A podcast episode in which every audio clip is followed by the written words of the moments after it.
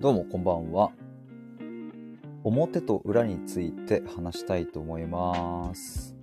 ちょっと音でかいっすよね、これ多分。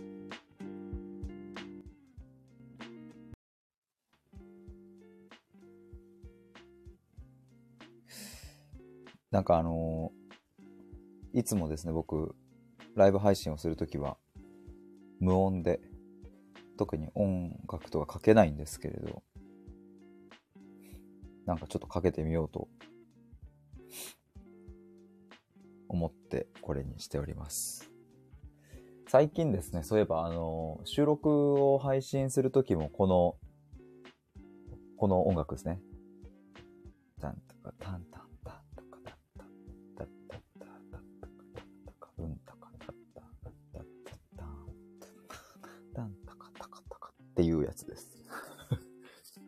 なんかこれを、これいいなぁと思って、ちょっとこれを拾ってきて使っている感じですが。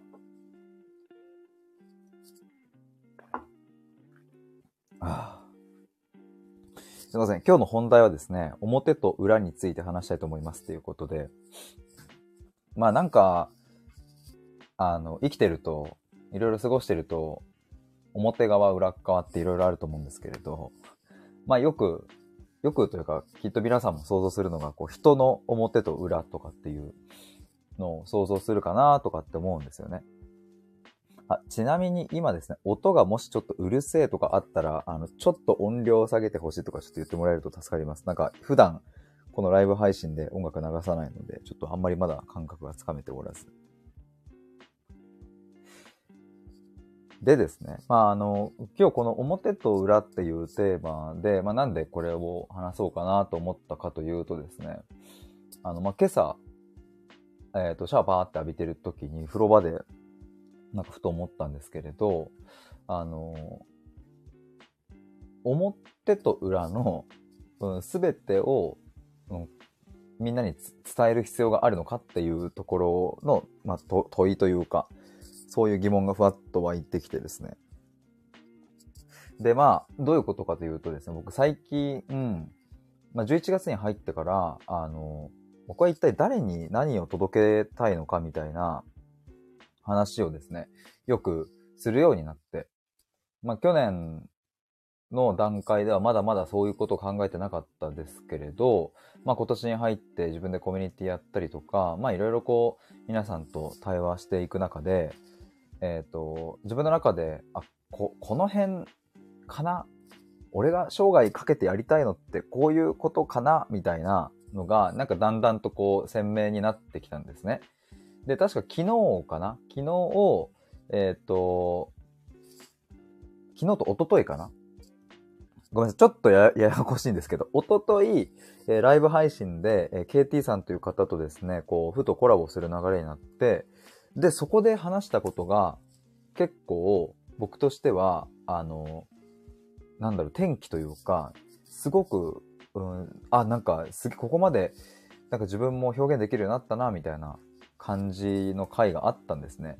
すいません、多分、一昨日じゃないかも。もう、もうちょっと前かもしれませんが、で、そこで話したことをですね、えっ、と、もちゃさんという方にですね、ちょっとその KT さんとの部分を冒頭を文字起こししてもらったんですね。まあなんでかっていうと、もちゃさんが、あの、今後ここならとかで文字起こしのお仕事するかもみたいな話で、まあちょっとその練習でみたいな、そんな感じでちょっとやってもらったんですよ。で、その文字起こししてもらった、えーものを、それは昨日かな？えっ、と、タイトルがですね、正解がない時代だから生きる意味が必要なんだよなっていうタイトルで、昨日1時間ちょっとくらい、えっ、と、ライブ配信をしたんですけれども、まあそこで、えっ、と、もちゃさんに文字起こししてもらったものをちょっと読み返すみたいなことをしたんですね。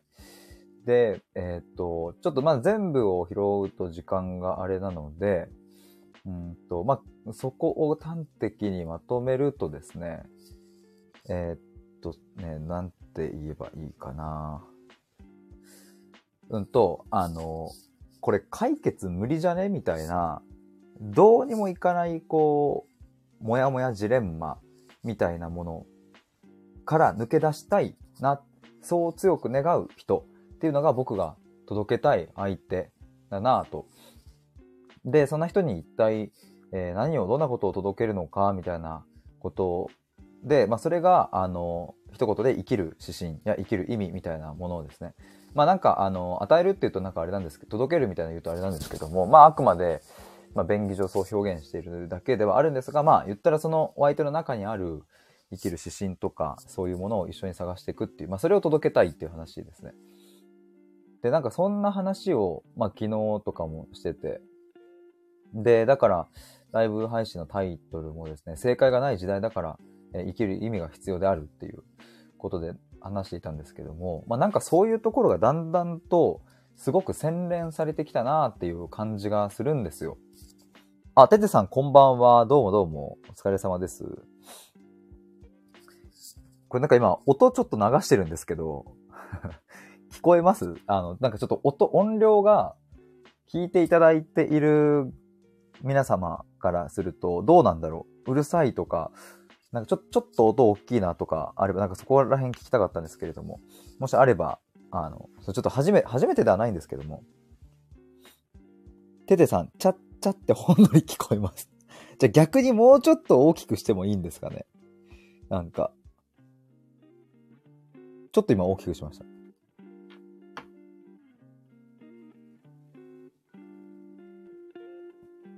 どうなんだろうあの、僕いつもライブ配信するときは、あの、音声を流さないで無音でやってたんですけども、なんかちょっと音あってもいいかなと思って。あ、テテさんもう少し大きくてもいいよ。あ、マジっすか？こんなもんでいいですかね？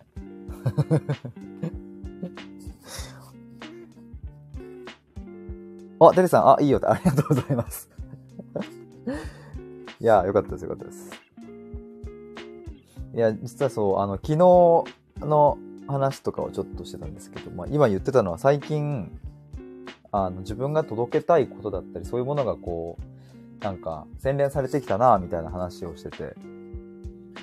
で、で特になんか最、なんかあの、こう自分なりにしっくりきているのは、なんか太陽に向かって走るみたいなよく最近言ってるんですけれども、そう、1年かかったっすね、テレさん。なんかでも、いろいろこう、あの試行錯誤しながらたどり着いた感じがして、なんか自分的にはすごくスッキリしてるし、本当ありがたいなって感じなんですけども、太陽に向かって走ろうみたいな感覚だなと思って、えー、目指す先ですね。つまりなんか今のこういう時代って何かにつけて、え、ー、と、みんな理由を求めたりとか、えー、それってやる意味あるのかとか、人の役に立つのかとか、えー、合理的で無駄がなくって、え、成長につながるのかとか、なんかそういうものにすごくこう囚われてしまっている時代だなっていうふうに思って、まあ、もちろん一昔前まではこう日本もあの戦争で負けてからもう追いつけ追い越せで、えー、どんどんどんどん行くみたいな時代の時には良かったのかもしれないですけれど、まあ、ここまでこうね頑張ってこう発展してきて、まあ、豊かな国だと思うんですよねすごく平和で。なんかあの犯罪の件数とかもものすごい、えーまあ、まだまだあるにしても減ってるみたいな。やっぱり治安も、うん、いい国で。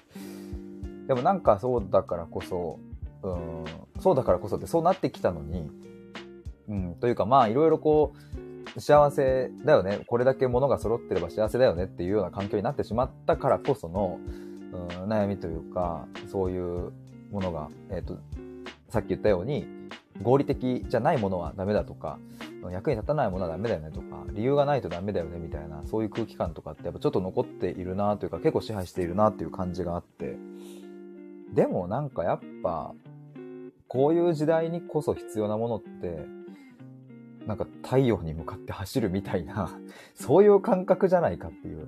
絶対太陽にたどり着くことなんてないし、えー、なんならあの全力でバーって走ってもうでもちょっと走ったらヘトヘトになって疲れてねあの延々と走りきれるわけじゃないけど、でもなんか、あっちの方に向かってみんなで行こうぜっていう、うん、たどり着かないことは分かっているんだけど、でもどっかにたどり着くって本気で信じてるみたいな、なんかこういう感覚って、でももしかすると戦後とかは逆にあったのかもしれないですよね。高度経済成長とか、そういう時期とかって。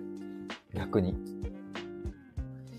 テレさん、そうだね、試行錯誤だったね、と。入社して2、3年はその会社で、えーどうしていこうかと考えてたこと考えると早かったものね。うん、確かに。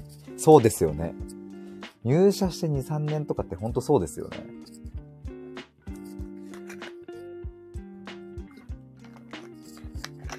でもなんかその、今言ってた太陽に向かって走るみたいなのも、あの、まあ、よく想像するシーンとしては、なんか、なんだろうな、学生たちがわーって走るみたいな、集団で行くみたいな、みんなあっちだみたいな感じでやってるのがイメージされると思うんですけど、なんか各々そういう感覚とかあったらいいなと思うんですよね、一人一人。もちろんチームでとか、ね、あの、それこそ本当にこう、僕も野球部だったので、野球のチーム、野球部みんなで、甲子園だとかって言ったりして、行くのってすごく、うん、ね、なんかまあ、高校生ならではみたいな感じもするし、でもなんか、そういう集団で、えやることだけじゃなくって、自分の生き方として、あっちの方じゃねっていう感じとかがつかめてくると、なんかもう、どうしようもない、解決が一見不可能な悩みみたいなものから、一歩距離を取れる感じがするんですよね、すごく。だからそれが僕らにとっての生きる意味だし、生きる指針だしみたいな感じで、まあそんな話をしていたんですけれども、今日のテーマは表と裏についてっていう、なかなか本題に行かないんですけれども、ちょっとこれ前提が大事なのでね。デデさん、部活とかだとあるけど、会社とか社会だとなかなかそうなりにくいかもねっていう。うん、そうなんですよね。なんか、やっぱ責任が伴い、で、利益をやっぱ追求しなきゃいけなくって、やっぱり一人一人生活があってってなると、まあなかなかね、難しいところはありますよね。まあその点、こう、小中学生、高校生の部活動だったり、クラブチームみたいなものは、別に利益とか、うん、そういう何か合理的にやるとか、うんそういうものを追求していこう、みたいなものではなくって、まあみんなそれぞれ、えっ、と、目指したい、まあある種甲子園出るみたいなのもね、そういう太陽に向かって走るぞ的なやつだと思うのでね、なんかそうやってできるからこそ学生の時はいいのかもなとは思うんですが、で、まあ、あの、ごめんなさい。今日もまたこの話すると、ね、熱がまた なんか高まってきちゃう感じがするんですけれども、まあ、こんな話を僕最近結構よくしてたんですよ。で、えっ、と、ただ、なんか、あの、じゃあこれを、やっぱり僕もですね、えー自分の示す、ああの、自分が届けたいサービスとかに落とし込むってなった時に、ちょっとこの表現だと、割にもこう、遠いし、漠然としてるし、イメージが湧かないなっていうことを、なんかふと思ったんですよね。まあそこからちょっとだんだん表と裏の話につながってきます。テテさんが経営者の示す方針とは別に運動論が必要なのよね。運動論。えーテテさんが経営者の方針が表なら運動論は裏なのかなちょっと運動論調べていいですか？運動論。運動論とは、社会運動論みたいな感じですかね。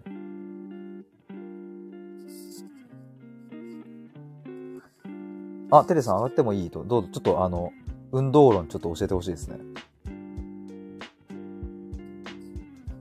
こんばんは。あ、こんばんは。どうもどうもありがとうございます。えっと、運動論っていうのは、どちらかというと、その、経営者の方針がその利益を追求するための、はいはい。えっと、なんだろう、すごい大枠でのはい。取り組みはいはいはいはい。で、で、まあ、いろんな、ね、お客さんがいれば、その大枠だけの考え方の当てはまらないお客さんもやっぱりうんうんうんうん。40%とか30%ぐらいとかはいはいはいはするんで、い。はい。それがみんなには、みんな、すべてのお客さんに対して適用されるわけではないですよね、と。うんうんうんうん。、で、そういう中で、えっ、と、まあ、そういう方針もあるんだけど、うんえっと、なんだろうな。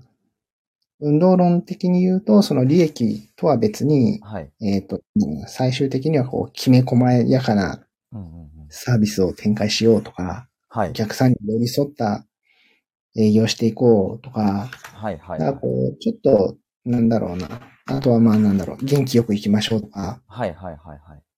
うんあの、質ではなくて数で行こうとか、なるほどなるほど。なんか、うん、そういった、なんだろうな、それが定着するまでの間、うんうんうんうん。下積みになるようなこと？はいはいはいはい。的なところがまあ運動なのかなっていうふうに。ああ、うん今なんかちょっと Google でパパで調べると、戦略実行とかなんか出てきますね。運動論イコール戦略実行の成功に必要なものとは、みたいな。言い換えると、まあ戦略を実行するみたいなことになるんですかね。運動論みたいうん、まあ、なんだろう、その方針と戦略ががっちりこう同じ方向を向いてるものもあれな。ば、はいはいはい。ちょっと逸れたようなものだったり、反対向きだったりするものもあるのかなっていう。はいはいはいはい。うんうん。へえ、なるほど。経営者の方針が表なら運動論は裏っていうのは、まあそうでもないかもしれんね。あ、でもなんか、この辺、ちょっと、いや、でもなんか、僕も、そう、なんか、あの、思ったのは、別にその、自分の理念というか、目指したいこととして、その、うんまあ、最終的に僕自身も幸せに人生を全うしたいし、自分の何かサービスを届けた人も、うん、最後に、あ、この人生でよかったって幸せに人生を全うできることができれば、もう僕はもうそれで結構使命を果たせたと思うので、いいなとは思うんですけど、別にこれはなんかこれとして別に僕の中に持っておけば、何かきっとサービスを届けるときにそこがベースとなり、えっ、と、きっと対話してえーくれた人だったりとかが感じてくれるだろうなと思うと、別になんかそんなにこう、それをこう、あの、まあ、話さなくなるわけじゃないけど、そこをバンバン押し出す必要もないのかなと思って、そうだね。もうちょっと、もうちょっとっていうかやっぱかなりわかりやすくする必要があるよなと思った時に、まあ、先日あのちょっと、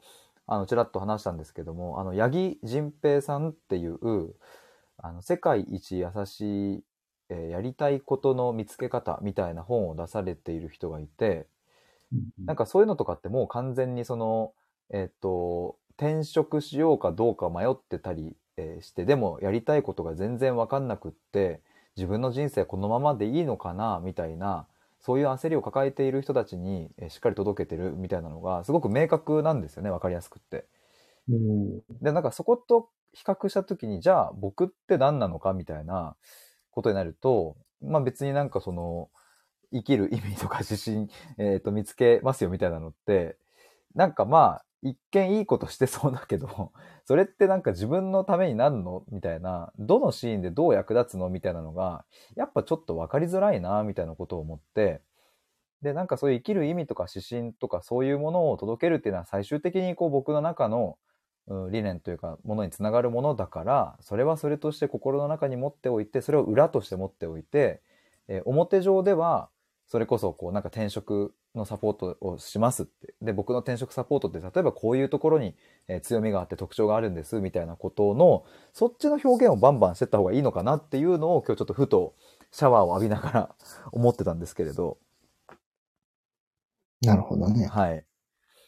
うんうん。こういうのでだからまさに運動まあはいはい。うん。だからまあそれを多分転職しようっていう、その、なんだろう、経営者の方針、今働いてるところとなんかこう、うん。自分の考え方がちょっと違うよなっていう、はい。そういうところで転職しようっていうことだったり、まあ自分のやりたいことと経営者のやりたいことが、うん。まあ、ちょっとベクトルが違うからっていうところだよね。はいはいそうですね。うん。あ今ちょっとその八木、八木さんのうん。動画みたいなのがずらっといちいろいろ出てくるけど、なかはいはいなか、あれだね。あ YouTube ですか？うん、ズバズバ刺さるタイトルがいっぱい出てくる。そうなんですよね。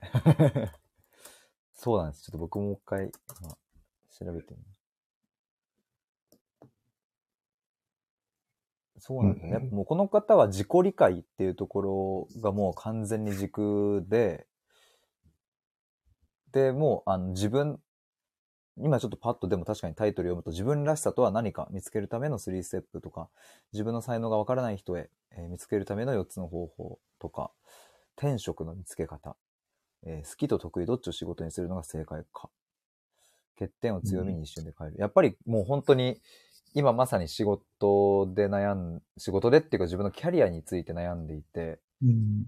本当にこのまんまの仕事でいいのかな？自分の成長って本当にこれで、この会社でできるのかな？みたいなことを漠然と不安になって、えー転職しようとしている人には、まあ間違いなく刺さるなという感じですし、まあ、ここの会社のこセッションとかはもう結構一瞬で予約が枠がバーって埋まっちゃう感じなので、えー結構すごいんですよね、多分。すごいね。ああ、でもみんな、あれなのかな？転職って、まあ自分も考えたことあるけど、結局転職してなかったりして、うんうん。で、まあ、とはいえ、なんだろう、営業やったり、企画やったり、はいはいはいはい。うん、設備というかね、土木的なこともやったり、いろいろうんうん。やって、まあ、それぞれが全部自分のやりたかったことかっていうと、うん。なんだろう。大枠としては違うんだろうけど、うんうんうんうん。なんだろう。でも、どっかで、なんだろう、納得しながらやってるところがはいはい。あって、はいはい。面白くやってるところがあったりするのよね。はいはいはいはいはい。なんだろう、本当に、うん、なんか、自分のできることでもないし、得意なことでもなかったりしても、うんうんうん。うん、まあ今、なんだろう、好きを仕事に、得意を仕事に、どっちが正解っていうタイトルのものもあったりするんだけど、はい、ありますね。ここら辺って本当に、んあの、なんだろうな。やってみないとうん。わからないし、やったからこそ分かったこともあったりはいはいはいね。うん。めちゃくちゃわかります。そうですよね。うんうん。食べたことのない料理の 味は美味しいかまずいかもわかんないみたいなうんことですよね。そうそう。うん。食べてみたら意外と美味しかったというか、うん。あとは美味しくなかったけど、うん。なんだろう、実はそれがすごく栄養になって、はいはいはいはい。自分の糧になってたとかね。いやー、そうですね。いや、僕なんてでも本当社会人1年目入った会社なんて、絶対美味しいでしょと思って入ったらめちゃめちゃ、まあ、まずい、まずいっていうのもなんかあれですけど、ドンピシャではやっぱりなかったっていう。うん。でもそれもすごいいい発見だったなとは思いますし。確かにその、とりあえずやってみるみたいな感覚って、なんかもしかすると20代、30代の方って、ちょっとあれなんですかね。もしかしたら、その比較すると、あんまりそういう感覚はないのかなっていう気もちょっとしますね、なんか。うん。まあね、よく3年頑張ってみようとか、1年頑張ってみようっていうはいはいはい。こともね、うん。言われたりするけど、その根拠って何やっていうところはうん何もないだろうし。そうそうそうそう、めっちゃ思います、ね。うん。とりあえず3年でしょっていう。うん。うちの会社なんか3年おったらもう別の部署に飛ぶからね。あ、結構じゃあ、ローテーションされるんですね。えっと、今まではもうなんだろう、2、3年で移動するのがスタンダードだったんよね。はいはいはいはい。うん、だけど、新しいその、なんだろうな、評価制度っていうのが来年ぐらいから動き始めるんだけど、はいそれからはもう、あの、ジェネラリストじゃなくて、はい。えっ、と、スペシャリストを育てようみたいな、はい。そんな方針に変わりつつある。へうん。ー。なるほどなるほど。え、じゃあ3年経験積んだら、また、例えば、うん。自分の場合は、はい最初の2年は営業してたのよね。はいはいはい。で、3年開発をやって、はい。2年ほど運用っていう仕事をやって、はいはい。で、また営業に3年ぐらい行って、はい。で、今度設備の維持管理みたいなところに10年へ行っー。て、はいまあその設備維持管理の中でもお金の管理をするところだったり、現場の管理をするところだったりっうんうんうんうん。ていうのを、えっ、と、5年ずつぐらいはいはい。やって、で、今また営業に戻ってきたっていう、へー、結構もう一通りやってる感じですね。そうよね。うんだけどやっぱりそういういろんなことをしたことっていうのがやっぱりすごく今の仕事に役立っとるよね。はいはいはいはい。うん。だからそれって、まあ、得意じゃないこともしうんすっごい、まあ、得意じゃないことばっかりだったし、最初入社した時は、いや、入るとこ間違えたなって、真っ先に。思ったもんねうーんな なるほど。最初はその感覚だったんですね。うんねえ、うん、不不思議なことに。うん、だからやりたいことを見つけたうん人がはい何よりも先に見るべき動画っていうのもこうタイトルが見えとるんやけど、えーあ、そんなのもあります？自分の中、はいはいうん。えっとね、これ、このタイトルからだけちょっと連想すると、はい。自分ってやりたいことを見つけたのって一体いつだったんだろうっていうぐらい。ああ、うん。やりたいことを探してたかどうかも怪しいかいやー、でも確かにそのやりたいことを探すっていうその概念がそもそも、えっと、やりたいことがどっかに埋まっているだろうということを前提にしているわけで、そうすると、その、どこかに埋まっているものという発想になると、それが見つかってないと、ないっていうふうにとらわれてしまうっていうのも、逆になんかそういうのもあるなと思うと、きっと多分、えっ、と、僕の親父だったり、えー4、50代ぐらいの方たちって、その、自分の好きなことで、なんか生きてこうみたいな、そういうのって全然多分言われてなかった時代だと思うので、な。うん。多分そもそも概念として探、やりたいことがどっかに埋まってるだろうから探そうみたいな、そのために自己分析をしようみたいなことが多分ないですもんね、きっとそんなに。今ほど。ないね。だから自分も、やりたいことっていうのは仕事ではなくって遊ぶことになったんよね。はいはいはいはい。うんうん。趣味のためにお金を稼ぐのが仕事であって、うん。稼げる手段というか、お金を、生活費を稼ぐための手段が仕事なだけで、はい。その仕事が好きとか得意じゃなくってもいいっていううんうんうんうん。のはあったんよね。ああ、そこら辺って、どうなんですか？社内のそのメンバーとか、下の方もいますよね、結構。うん。感覚的に、その、大体どのくらいの世代から、えっ、と、好きなことをやろうとか、その仕事で得意なことをやろうみたいな、いわゆるこう、八木仁平さんとかが出している動画が刺さりそうな世代っていうのは、どのあたりからとか、なんか、なんとなくイメージあります？よ、その辺。うーんとね、少なくともうちの会社にはおらん気がするな。ああ、年齢的におったとして片手ぐらい、年齢的にもまあ若いはい、はいはいはい。30未満ぐらいで、まだモチベーションが異常に高い人ああ、はいはいはいはい。なんかは多分、あの、やりがいがなんだとか、はいはいはいはい。っていうところはまあすごく自分はこういうふうにこの会社に貢献するんだ、みたいな、うんうんうんうん。そういうのは持ってそうな人は自分の中で思いつくのは片手ぐらいかな。なるほど、なるほど。うん、そそれ以外の人たちははい。多分好きでも得意でもないうんうんことをやってるっていう、うんうん。しかも楽しそうにもやってないみたいな。うん。なるほど、なるほど。うんうん自分の場合は別に好きでも得意でもないけど楽しそうにはやっとるかなっていう。それでも才能ですよね。多分最強の才能じゃないですか。みんなうんそこ迷って好きなことをどうにかして探したくてってなるところ、うん別になんか何でも楽しくやっちゃいますっていうのはめちゃくちゃ才能ですよね、そこそのなのかな。は。うん。まあね、なかなかみんな好きだけ、うんうん、まあでも、なんだろう、数あるグループ会社の中でどこが好きって言われたら、この会社を選ぶね、でもね。へえ、あ、そうなんですね。なるほど。うん、でも今、そこに帰ってきた時にはいはい。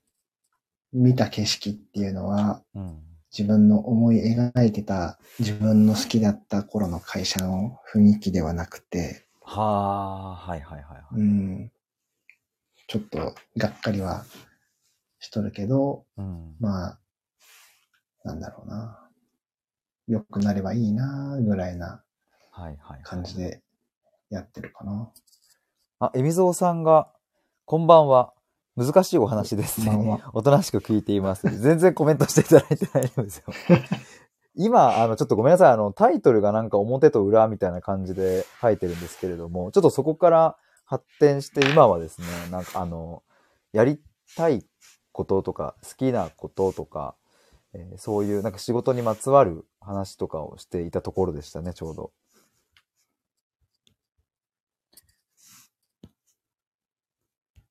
なるほどな、うん。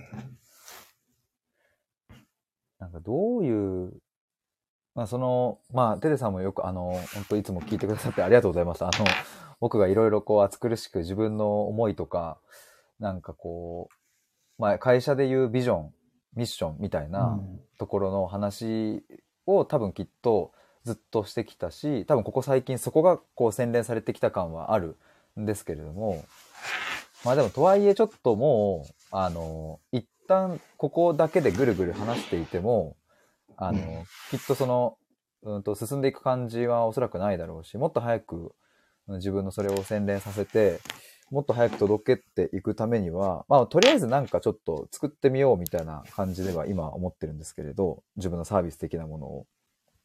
うん。だからその切り口が、でもやっぱり難しいなっていう悩みではあるって感じなんですよね。うん。まあ、あの、なんだろうな。じゃあ、まあ、えっ、と、まあ、よくあるのが、はいはい自分が面接の中ではい。聞いてたりする話で、はい。なんだろう。なんでこの会社で働きたいと思ったって、ど定番なはいはいはい、ありますね、うん項目、質問があると思うんだけど、はい。いや、本当に、そんな人っているのかって、まず、は 思っとって、いはい、わかります。まあみんな、まあ、ね、あの、それらしいことを言ううん。よねと。言います、じゃあ、その前段で、じゃあ、その、大学とか、ね、専門学校とかうん。行くときって、はい。なんでその学校を選んだのってうん。言ったときに、じゃあ、同じようなうん。回答があるのかどうなのか？はいはいはいはい。うん。多分、馬鹿正直に答えると、うん。当時の自分の、ね、実力では、ここにしか行かれませんでしたっていう人もいれば、はいはいはい。なんだろう、まあ将来の夢に一番近いと思ったうん。からとか、うん。まあ就職率が良さそうだと思ったとか、うんうんいや、そうなりますよね。はいはい。なるよね。はいだからそういう、まあ多分馬鹿正直に答えればそういううん。感覚の人たちが、えっ、と、この好きなこととかやりたいことっていうのうん。をはい。気づくのってう、ん。なんだろう。なんだろうな。その、まあ、ひでくんの手にかかればもしかしたら、うん、1時間か2時間ぐらい話し込んだら、もしかしたら見つけられることができるかもしれんけど、なかなか難しいあれかもしれないですけど、はい。うんねえ、うんいや、本当に、なんだろう。だからそういう意味で言うと、転職した方がいいか悪いかとか、はい。するにしても、どういう仕事がいいのか悪いのかとかって、うん。多分、ある程度自分なりの答えを持ってる人はう、んうんうん。多分そこにたどり着く。はいはいはい。うん、やりたいこととか、好きなこと、得意なことっていうのがずっとあって、うんそれを磨くために、えっと、学校に行ったり、はい。習い事をしたり、うん。1回目の会社を選んだりっていう人は多分うん。見つかるんだろうけど、はいはいはいはい。うん、平々凡々と過ごしてきた人たちは多分、そんなことを考えても答えが出ないのかなって思ったりもはあ。するよね。だから面接で、中途で、うんなんだろう、こう、転々としてきた人、2、3年でこう、コロコロ短いところで言ったら1年とか3ヶ月とかぐらいではいはい。辞めてきてたりする人たちって、はい。多分、本当にやりたいこととか好きなこととか得意なことって多分、うんまあ、本当に迷走してるんだろうなっうん、て思うよねうんうんうんうん。はいはいはいうん。そういう人ほど、なんかね、はい。自分を深掘りしてみてほしいよね。やー、でもなんかすごく、今話聞いて感じるのはやっぱり、そう、そういう人たち、その、一体自分は何がやりたいのか、何が好きなのかみたいなことで点々としている人たちに、僕が何か力になれるとしたら、その人たちが本当にやりたいことを僕が見つけるのではなくって、うん。本当にやりたいことは何だろうかって探し続けるその執着から一緒に離れていくっていう、ああ。それが僕が離れてね。できること。だから、あの、さなんかさっきも冒頭言ってましたけど、あの、太陽に向かって走ろうみたいなのって、うん。その別にその、あの、太陽は結構あっちの方にあるので、えっと、右に行こうが左に行こうが向かってる先は太陽な感じだと思うんですけれど、ただそれがこう、もうちょっとなんか、あの、目的思考とか、えっと、損得感情みたいなものが入ってくると、え、これ右から行った方が得なのかな？左から行った方が早く着くのかな？みたいなものを、まあ、その、基本的に皆さん Google マップで開いて、基本的には一番早く着く方法で多分行くと思うんですけど、それが多分うん。キャリアとかにおいても、きっとその損得とか、この会社に行ってミスったら損だなとか、その今の得みたいなところに多分とらわれていて、で、なんとか、えー損をしないために、えー好きなこと、得意なこととかを見つけなきゃっていう、そういうある種呪いにかかっている感じがして、なんかそこから、ふっと、あの、ふわっと浮き上がれると、あれっていう、別に損も得もないかもというか、向こうの方に目的地があるから、とりあえず全力で走ってみるか、みたいな、疲れたら休もうぜっていう、なんかそれこそその、とりあえずご飯食べて美味しいかまずいか判断するみたいな、多分僕ができることはきっとそこなんだろうなっていうのを今、ててさんのお話聞きながら、八木仁平さんとの違いってなんだろうなとか思うと、あうん、あ。なるほどね。まあね、一緒じゃ面白くないしね。そうなんですよね。うん。まあ、あとは、なんだろうな。このご時世で、はいそのどうしても不景気な仕事があって、うんうんで、まあ、食べていくために仕事をするのうん。か、はい。なんだろう、自分を磨くために仕事をするのかう、ん、うん。得意なことを伸ばすために仕事をするのかっていう、まずこの大きな二つの分かれ道がはいはいはいはい。あるようね。ん、うん、うん、うん。確かに確かうに。ん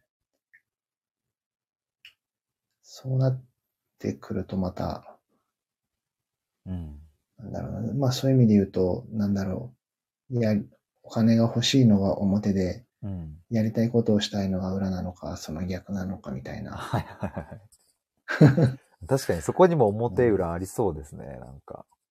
えああ、確かに。ーだから、うん。うん。だから自分もなんだろうな、面接の時に、まあ、ちょっと気にするのは、うんうん。えっ、と、自分のために仕事をし選んでますか？それともうん。家族のために仕事を選んでますか？って、はあ。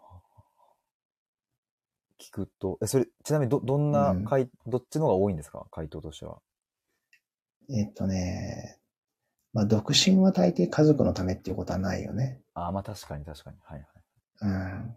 だけど、やっぱり家族がおって、まあ、なんだろう、奥さんがちょっと病気で、うんうん。で、まあ、なんだろう、えっ、と、それなりに安定した仕事で、うん。えっ、と、働き方もまあ、テレワークが選べたり、うんうんうんたと多少給料が少なくっても、柔軟に、えっ、と、なんだろうな、仕事のできる会社がいいなと思って選びましたっていう人うん。は、うんうんあ、こいつは多分辞めないだろうな。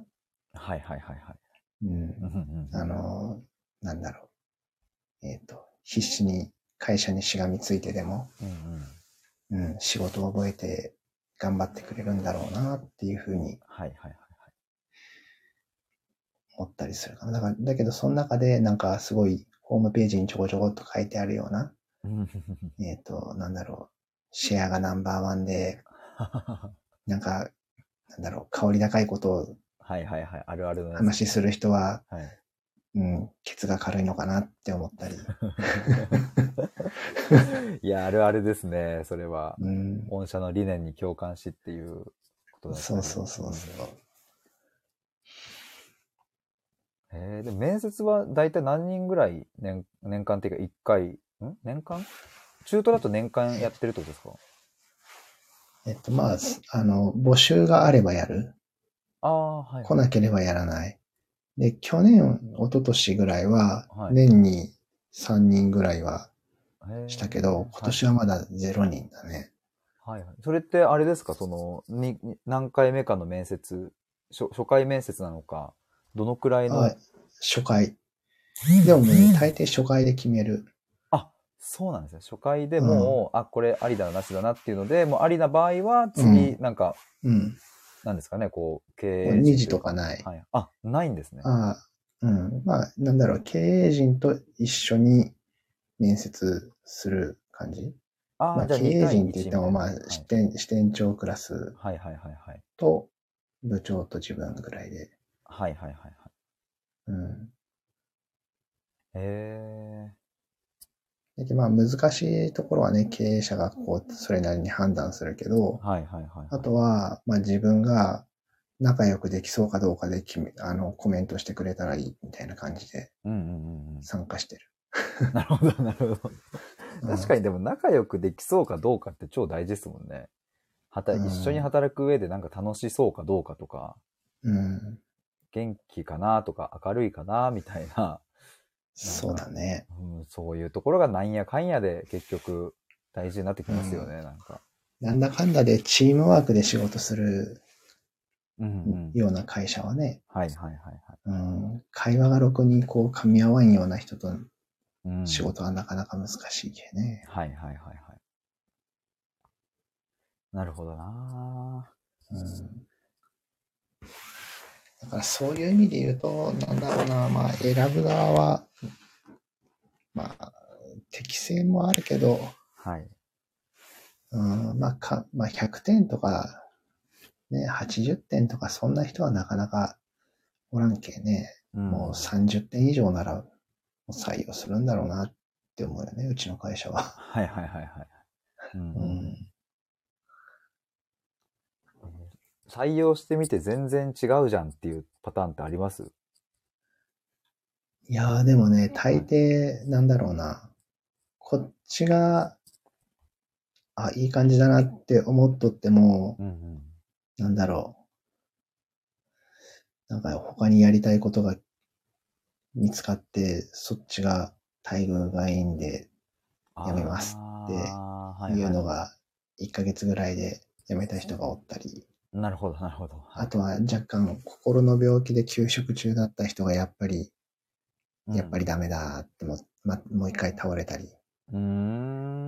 してていう人以外は今んとこ続いとるかな。なるほどなるほど。そっか、つづ、あーまあやっぱ心の病気みたいなものは、そう簡単にはまあ治治るって言われでもないですもんね。うん、だけどまあなんだろうな、まあ当時のまあ管理者の人は、なんだろう、うちにうん。就職してからでもいいから、あの、なんだろう、通院しながらでもいいから、はいはい。少しずつ。治ってくれればいいから、みたいな感じで、はいはいはいはい。あの、とりあえずうちで頑張ってみて、みたいな、へえ、あ、そういうふうに。うん、そういう感じでも、それを承知で。雇ったりしよった。けど、今の人は、もう、いや、もう完全に治ってから来てください、みたいな感じで。ああ、はいはいはいはい。確かになそこは、なんとも難しいですよね。会社もその、うんちゃんと利益を出さなきゃいけない組織だから、うん。やっぱりこう、ん、まあ、苦しいし、大変なのもわかるけど、そこでこう採用するっていう判断は、逆に言うと会社にとって損失になってしまうとすれば、他の人たちの生活も守れなくなってしまったりすると、まあ、そう本末転倒になってきてしまうから、なんとも難しいですね、そこの採用の部分は。うんう。ん。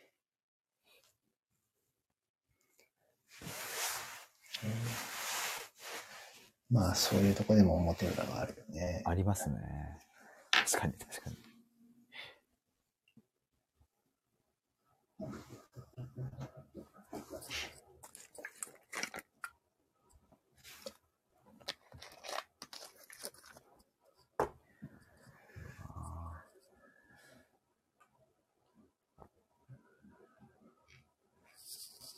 やっぱみんな、あれなんですかねど、その、何で悩む、悩んでる人が多いとかあります？会社の中で。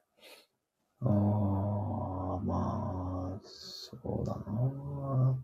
まあ、やりがい、やりがいというか、うんなんだろう。とりあえず、目の前にいはいる人たち。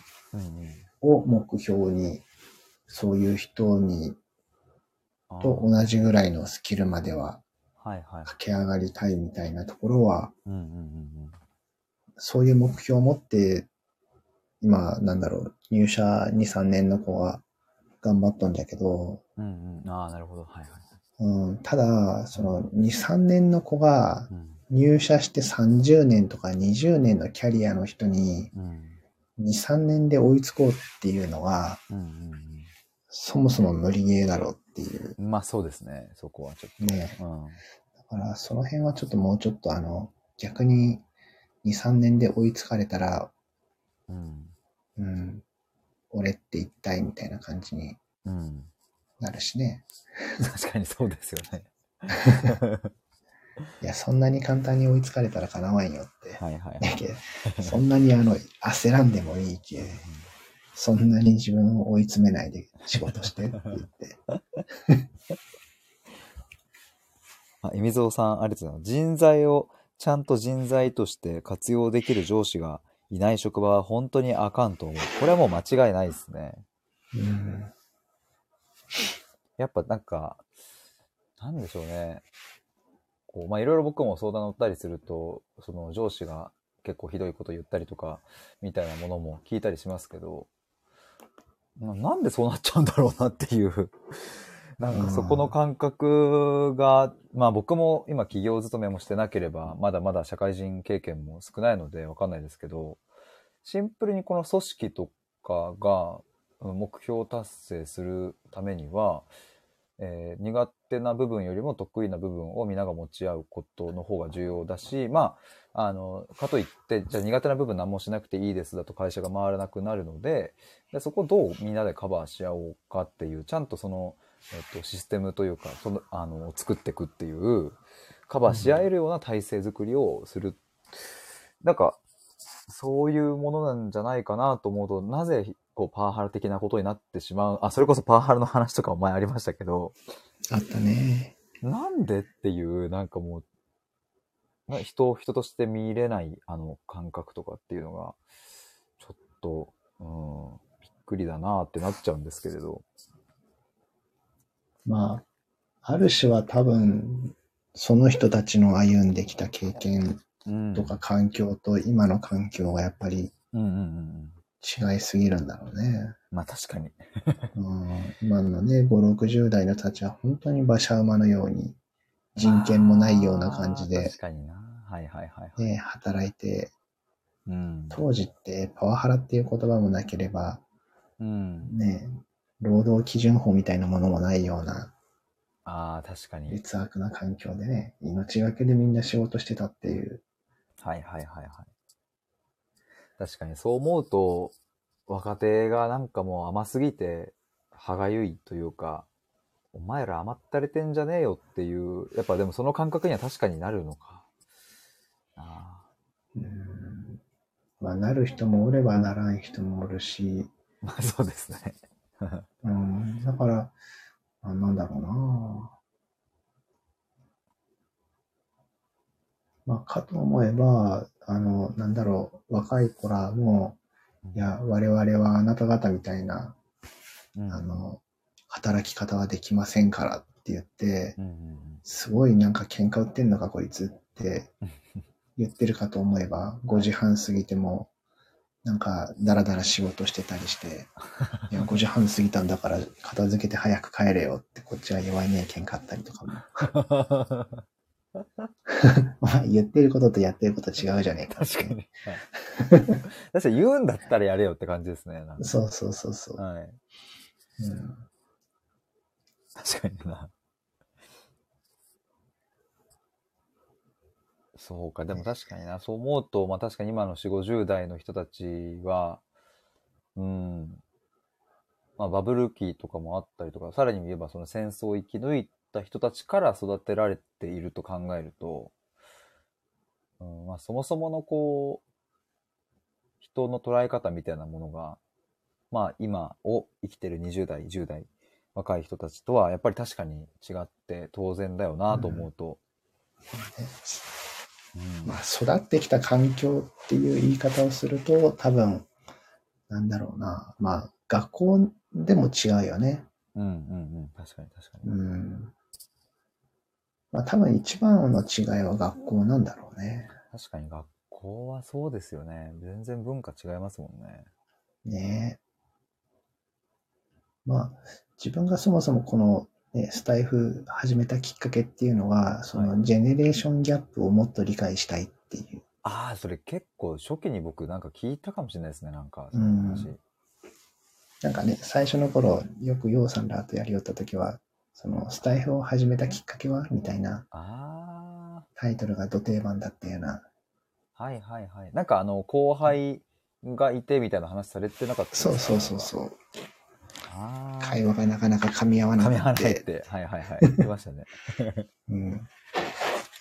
それ何歳ぐらいなんですか、その方は、後輩。えっとね、その後輩は32、3かな、今。ああ、はあはあはあ、32、3。あ、そっか、32、3か。だとそうか、そうすると価値観的にはどちらかというと比較的やっぱりこう僕ら20代の側、側のってなんかまた難しいですけど、こなんだろうな。ゆとりのマックスぐらいじゃないかなっていうう、はいはいはいはい。うんうん感じかな。なるほどなるほど。うん、今の20代は多分もう、あの、なんだろう、そのゆとり脱却世代じゃないけど、はいはいはいはい。うん、ゆとり失敗したね、あなあ見直ししようねっていうはいはい。世代よね、多分。確かに確かに20代。そうですね。うん多分僕が27、今27歳ですけど、多分最後のゆとりだね、俺らみたいな なんか話をしてたような記憶があって、そうなるんだ。さ俺ら最後やんみたいな、ゆとらやんとかって言ってなんか、そんな話してた記憶があるんですけど、多分そう思うと、ああ、でもなんかやっぱすごく大学4年生の時に感じたのは、大学1年生で入ってきた子たちがなんか空気感違うなっていう、うん。まあもちろんそれは年齢差っていうのも大前提としてあるものの、うんそうは言ってもなんかやっぱり違うなっていう感じを結構感じて、うんだからその時に多分話しましたね。なんか俺ら最後のゆとりでなんかそっから変わってったんじゃねみたいな感じで。なんか厳しくなったのかもね、みたいな。うん。でまあ自分が、まあよく、なんだろう、まあ高専出身なんだけど、はいはい。あの、高専だけの集まりっていうのが会社の中に、あってはいはい。で、まあ定期的にミーティングを、なんだろう、いろんなグループ会社にも散らばっとるんだけど、はい。えっ、と、月1ぐらいで集まって、うん勉強会みたいなのをオンラインでやったりすることがあって、はいはいはい。で、まあ入社で、こう、入社した時に、うん各組織をみんな挨拶して回るんじゃけど、はい。まあそう10人ぐらいおって、うん2、3人だけ高専っぽいなっていうのが、はいはい。やっぱり何かしら空気感が、なるほど、なるほど。があるんよね。うんうんうん、ありますよね。うん。あ、えみぞうさんがわかるっていう。うちの娘も27。同い年ですねおう。えみぞうさん、二つ下の息子と全然違う。ああ。だけやっぱそういう意味で言うと、やっぱりなんだかんだで、親がどう育てるかっていうよりも、やっぱり学校っていう集団生活の中での育てられ方っていうのが、やっぱり結構人格を作ってるってことになるよね。確かにな。触れてる時間は確かに、小学校とか上がっちゃえば、一日の中で過ごしてる時間は、まあ、小中高とずっとそっちの方がまあ長かったりするわけですもんね。だし、いろんな価値観を持った周りの生徒がいて、で、本当外れの先生を引いたらもう最悪な、あの、教室、教室の空気感になりみたいな。だから、ある種、その親みたいな。はいはい。小学校の先生の責任ってすごい重大だよなって思う。いや、ほんとそうですよね。うん。なんかそれああいうところに。初期配属というか、うん。新任で子供を預けるっていううんの。って、すごい責任重大だなと思うんだけどな。いや、そうですね。僕ももともと小学、あ、中学か高校の先生になろうと思ってて、大学で教職を取ったりはしてたんですけど、最初。うん。でもなんかまあ、その時に感じたのは、あの、このまんま先生に行くってちょっと怖いなっていうのも思って、うん。やっぱり先生ってその子供たちを今言ってたように預かって、まあ、勉強教えたりとか勉強以外のことも何か話したりするわけで、で、やっぱその教職を受けに来ている生徒たちの、あの大学の、僕の大学1年の時の周りが、なんか、うん、ちょっと雰囲気があまりにも硬い感じがあって、それをちょっと今でも覚えてるんですよね、なんか。あこの、今一緒に教室にいるうんと大学1年2年の教職を取ってるこのみんながそのまんま教職課程を修了し教育実習に行きそのまんま先生になるのかって思うとちょっと怖いなっていう感じをなんか当時覚えた記憶が なんか今蘇ってきましたねなんか。うん。で、自分もその高専の先生で、はいはい、の中で、わこの先生の授業面白いなってうん、思う先生っていうのは、はい。あの、まあ、二人おったんだけど、はい。二、人とも、なんだろうな、近、近所のっていうか、同じ県内の、うんうん。えっ、と、会社で働いてる人が、えっ、と、非常勤みたいな感じで、はい学校に来て授業してる先生だったのね。うんうんうんうんでそういう人たちは、その教科書中心に話さないのね。ああなるほどはいはいうん現代の工業ではこういう感じでやってますよ、みたいな。うんうんうんで、実際現場ではこういうふうにこの、なんだろう、学問を使ってますよ、みたいなことを言うので、とてもなんか実用的というか面白いというか、なんか授業の、なんだろう、教科書に書いてあることはよくわからんかったけど、その先生の言ってる話はよくわかったなっていう。あーはいはいはいはい。確かに。うん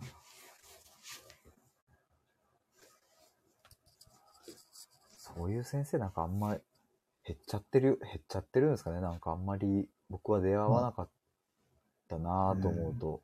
いや、多分そういう先生って多分普通の学校には多分いないんだと思うよね。まあ確かになはうい。ちのか学校がまあ、あの、専門学校だったから、はいはい。うん、先生足りなかったら適当にその辺の会社から人を呼んでうん先生にしてみたいな感じで、うんうんうんうん。呼んでたから、はいはい。多分普通の学校はね、ちゃんと免許持ってる。まあ免許は持ってたかどうかはわからんけど、うんうんうんそういうところをずっと渡り歩いてきた先生が教えたりするんだろうけどね。はいはいはいはい。なるほど。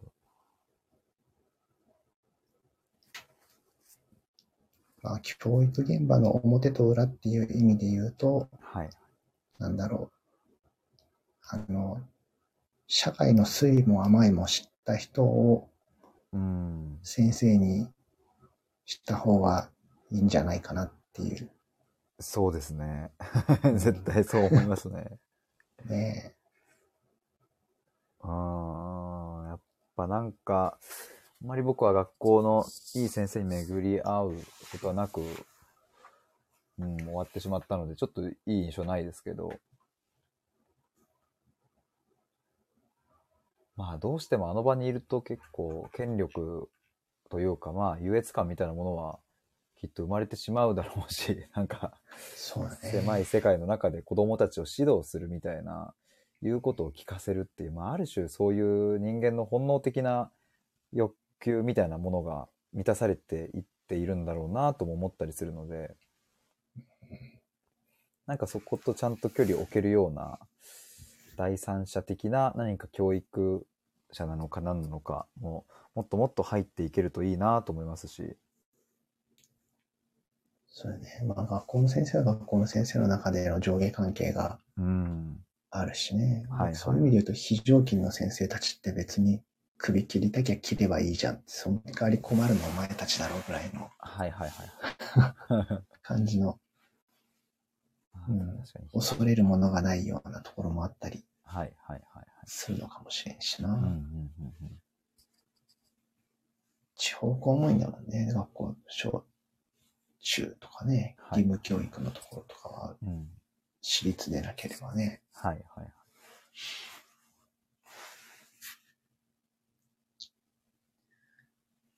なるほど。なんか、脱線してる感もあるけど、大丈夫かな？あ、全然全然。いろいろ、なんかまあ表と裏なので、まあ言ったらいろんな事象に表と裏があるよなっていう。そこも含めて今日はちょっといろいろ話せたらなと思ってたので。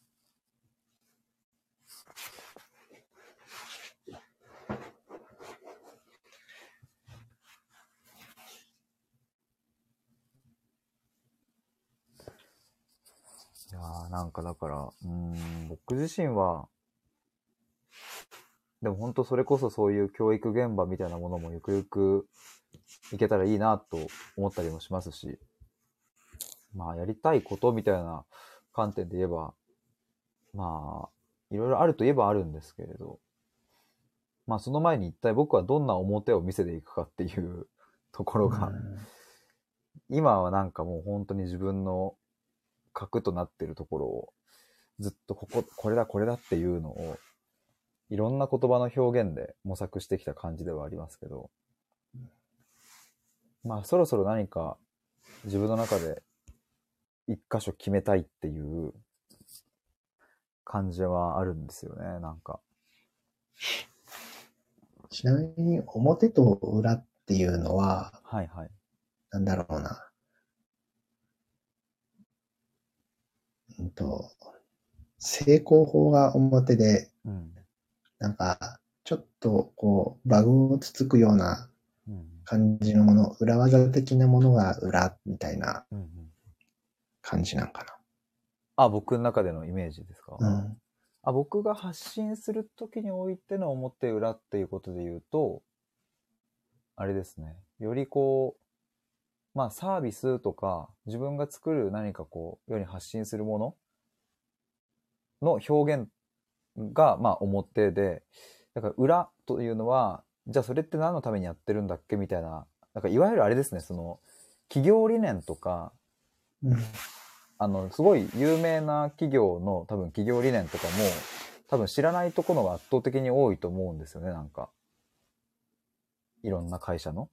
うん。よく誰もが知っている会社なんだけど、企業の理念までは知りませんっていう人が多分大半で、はいはい。で言ったら多分そういう企業理念みたいなものを自分の中で、そのさっきまで、というか、ここ最近こう熱く自分の中で言ってるものは、ある種企業理念であって、じゃあでもその企業理念はお客様には浸透していないけれど、えーただ、えっと、なんだろうな、あの、じゃあ朝日のビールみたいなものは、えー浸透しているっていう、なんか、で別に朝日のビール飲んでる人も、ああ、さすが朝日のあの理念があるからこのビールはうまいし、これからも飲もうとは多分あんまり思ってる人はいなくてっていう、ななんるか。ちゃんとこの、それで言うと企業理念が、まあ表にはもちろんこのホームページとかに出してますけど、まあ僕の感覚で言うと裏のところにあって、えー表では何かこう商品、サービスっていう、ちゃんとそこに価値を届けるっていう、そこの表のところに悩むし、でもじゃあ果たして裏ももうめちゃめちゃちゃんと固まってるかっていうと、そうでもないからこその模索ではあるって感じですね。うん。あ、エミゾウさんがヒデさんの持った違和感は、うちの子たちも話してました。ほうほう、二人とも教員免許取って、教職に進むの、やめました。あ、そうなんですね。えーやっぱりなんか、いや、もう本当に、超感じたので、あの時、教室に入って、わ、ちょっと怖いなと思って、であのー教授の雰囲気もなんかやっぱり硬いなというか、うん。感じもしましたし、授業を受けてる生徒たちもなんか、すごい硬い雰囲気の人が、僕は法学部だったんですけど、法学部の授業とかの方が全然まだ、なんて言うんですかね、なんか空気感としては軽かったんですけど、なんか教職の授業に関しては、うん、ちょっとこう、ずしっと、まあ、ピリッと真面目みたいな感覚があって、そのまんま、このまんまみんな先生になっちゃうときっと生徒たちはなんか楽しくなくなっちゃわないっていうなんかそういう危機感みたいなものが芽生えたときに僕もここの多分中にいたらちょっと怖いなっていうのは感じましたね当時。うんだからやっぱりその、新入社員なんかでも、はい。その、プレゼンをしようっていうか、まあ、プレゼンまでいかんでも、はい。お客さんと一対一で何かこう、商品説明とかサービス説明してってうんうん。やっても、やっぱりこう、盛り上がらないというか。堅苦しい雰囲気のまんまはいはいはいはい。のなってしまう。うんこれがまだ1対1ならいいけど、学校の先生だと1対多数とかね、1対40とかになったりするわけで、はいはい。そんな堅苦しい雰囲気で、うん。えっ、と、授業って頭に本当みんなの頭の中に入っていくのかなっていうのはそうなんですよね。あるよね。1対1で商品説明、1個の商品説明するのが相手に伝わらんのに、うん。大人同士でそれができないのに、その相手がうん。子供で距離もあって、はいはい。人数もいて、これをやるっていうのは、よっぽど上手じゃないとできんよねって。いや、そうですよね。なかなか高度なお仕事だなって思いますね、僕も。毎度毎度。求められてることはすごく高度だよね。そうですね。だって子供にプレゼンするってなると、普段使ってる言葉が使えなくなるし、うん。わかりやすく表現しなきゃいけないってなると、そこもまず難しいし、そもそも30人ぐらいに一斉に注目を浴びてるっていう、その状況を 楽しめるか否かっていうところがまず結構大事だったりとか。ね。まず空気に飲まれそう。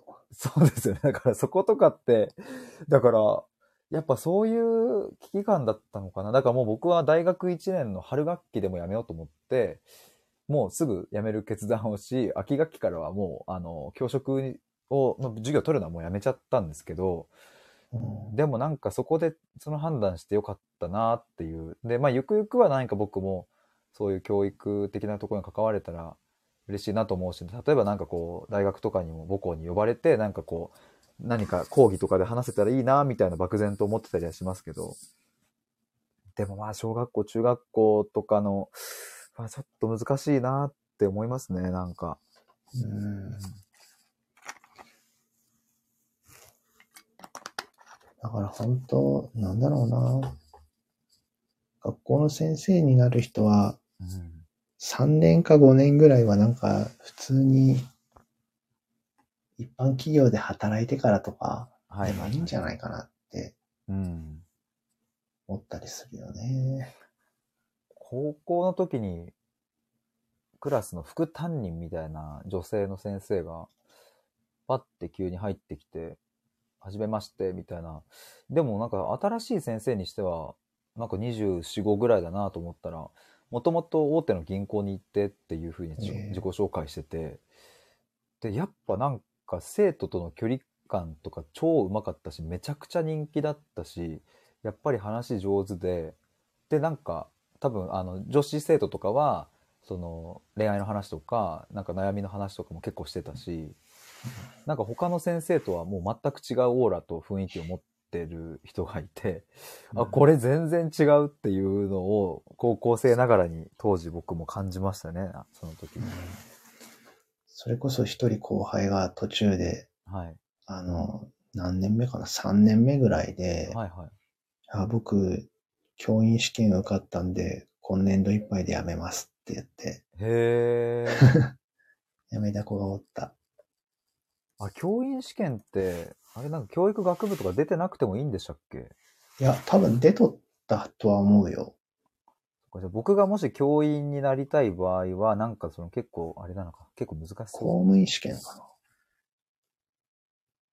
う。な。何、何かわからんけど、なんか、資格、え試験通ったんで、学校の先生に、へえ。やっぱり諦めきれないので、みたいはいはいはいはい。な。うん。あ、でもあい、あの子はいい先生になるんだろうなっていう。ああ、でも確かに、一度そう、企業で働いてると、いろいろこう苦しい経験も多分積んでますからね。うん。その子はね、メンタル強かった。うーん。うん。先輩を先輩と思わないように、間合いを詰めて話してくるけんね。それが彼の人気だった一つでもあったけああ、それは強いですね。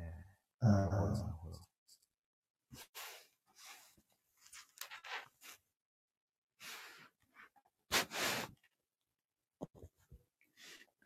あーでもなんか今一通り話してきて思ったのは、そのさっきの、あの、まあ今日のこの表と裏で、まあ企業理念の話がなんかふと出ましたけど、なんか、シンプルに削ぎ落とされてきたから、あとは一旦企業、自分の僕のまあ、僕、株式会社、株式会社ヒデとした時の企業理念みたいなものを、あの、一旦定めちゃったら、あとはそれに紐づく形で、じゃあその朝日のビールみたいな商品みたいなものが、なんか生まれてくるかなと思うと、今、こう、言語化はできたけど、結局、株式会社ヒデの企業理念何ですかって今言われたら、多分パッとこれですっていうふうに自信を持って言える言葉に落とし込まれてないので、まずここ決めたらなんか動くかもなっていう感じがしましたね。裏の部分。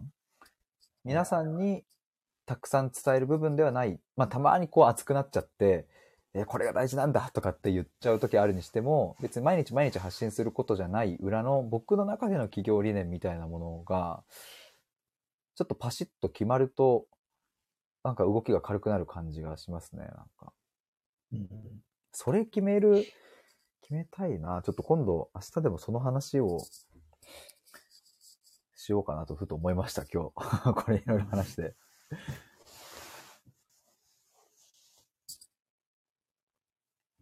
うん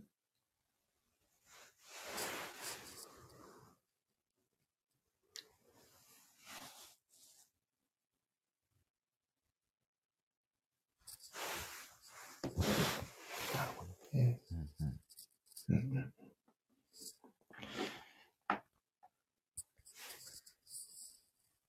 時間的にあれですかね、そろそろ。あ振り返り、振り返りをいただいて、そろそろ終わりにしましょうか。あ、あ、はいはい。うん。まあ、あ表と裏。はい。まあ、あれだね。だけ、まあ、経営的なうん。部分と、まあ、経営理念っていうところを、まあ、裏としてはいはいはい。っていうことでよかったのかな。そうですね。そうですね。うんそこをちょっと決めたいなって感じですね。確かにね。まあ、なんだろうな。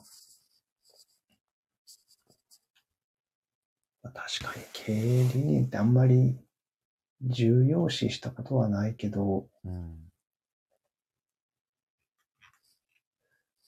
どうなんだろうな。ちなみに、まあ、はい。そうだよね。まあ、CSR とかあの辺のところは最近は結構まあ、うん。表立って出てくるところはあるかもしれんけど、そうですね。経営理念っていう経営者の、なんだろうな、この下積みのはい。気持ちの部分っていうのが結構現れてる経営理念ってやっぱり多い多いんよね、多分ね。うんうんうんうん。創業者の思いみたいなものがずっと引き継がれてるのが経営理念かな、みたいなはいはいはいはい。感じなので。うん。あーちなみにそのさっき言った八木仁平さんの会社の株式会社自己理解っていうんですけど、うんそこのビジョンは全ての個性が調和した世界を作るっていうのが一つ言葉として置かれていて、で、そこに続く文章で全ての個性にはかけがえのない役割がある。しかし個性を正しく理解しないと本来持っている可能性の目を咲かせることはできません。だから私たちは深く自分と向き合う機会を提供します。凸凹な個性を認め合い、パズルのようにつながることで、一人では想像もできなかった美しい未来が想像されていく。あなたが個性を押し殺したえ偽の調和はいらない。ありのままの個性が溶け合った真の調和を私たちは作ります。みたいなのがビジョンで掲げられてるっていう感じですね。そうだね。まあ、かいいな。はいはいはい。こういう感じで作りたいな。まあ、あとはその、なんだろう。まあ、発信するしないっていうのもうん。うん。あるんだろうけど、その、こう、いや、自分は発信するのが苦手なんで、みたいなうんことを発信されると、うんうん個性もクソもなくなってしまうわけでね。い やいや、思いぐらいは出してくれっていう。ところはあるしね。まあでも、それ自信をも持てればね、うんうん。それを、いや、自分自信ないんですよって言いながらもうん発信できるんじゃないかなっていううん気はするんよね。うんうんうんうん、なので、まあ、なんだろうな。言い言いにくくても言言ってほしいっていうのは、うんうん。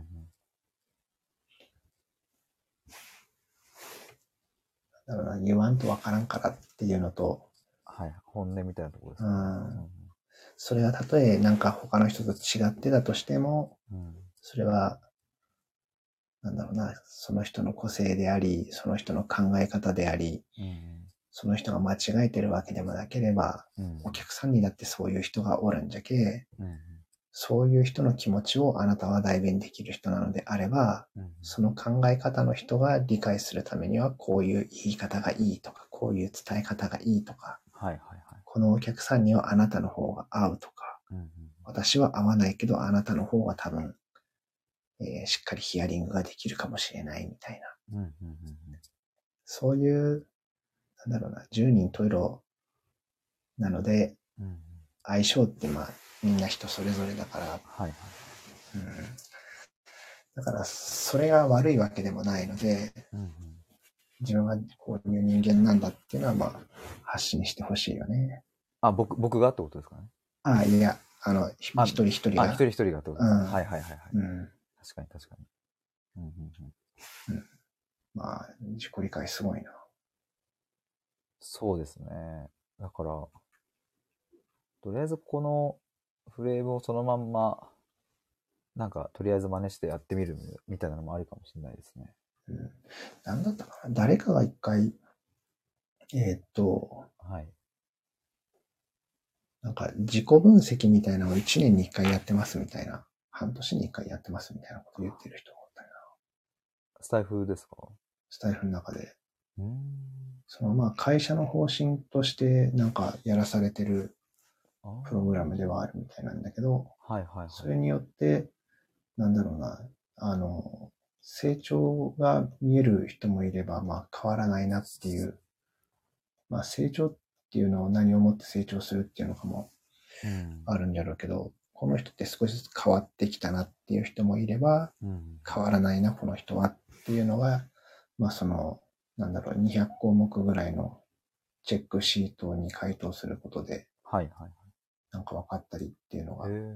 あるみたいで、うちの会社もね、今年の頭一回やったんはいよ。はいはい。だけど、それをどう活かすのかっていうのがね、全くなるほど。その後何もなくって、はいはいはいあれは一体何だったんだっていうのを、はい。確かにそう、やるだけやって、みたいな、なんかまあ、なっちゃうとあれですよね。うん、それをもとになんか、はいあの、育成プログラムを考えるんだとかって、うんうんうん。下期からそれをやるぞって言ってて、はい。もうすぐ12月になるけど何をしするんだろうっていう。なるほど。と確かにもう、もう12月になりますね。そうやったのゴールデンウィークぐらいだったっけね。えもう結構経ってるっていう。気づいたらうん1年経ってそうですね。そう。えーだから、なんか、あれだよな。なんかそうやって、うん、人の個性を引っ張り出してきたっていうか、踏み込んだ割に何もしないっていうのはなんか失礼だなと思いうん、確かに確かに。なんでやったのってなりますもんね。そうそう。うん。いや、なんかこれ。いや、でもやっぱそういうのを、えっ、と、そういうのがいいんだよ、いいんだよっていうのを、上の方から発信してもらわんと、なかなかそういう人たちも口が開きにくいよね。うんうんうんうんうん。そういう意味で言うと、なんだろう、最近、まあ、まあ最近っていうか、まあスタイフの中はみんな、自分はこうですっていうのを言ってる人は多いよね。確かにそうですよね。うんうん。うん。そうだから言いやすい雰囲気もありますしね、スタイフだと。うんこの感覚が、現実でもね、うんうんうんうんあれば、スタイフって、企業理念何なんでしょうかね。ちょっとそれだけ最後。会社概要。あんあんまり出てこないですね。あ、これか。企業理念。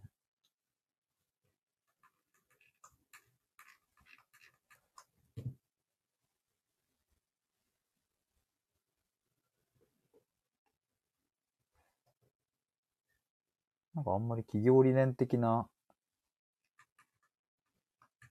企業理念出てこないで。FM はスタンド FM という会社なんだろうか。株式会社スタンド FM って書いてありますね。あそう。一応トップには音声配信を気軽にもっと楽しくっていうのは出てきますけど、別にそれ以外は何も書かれてはないですね。うん。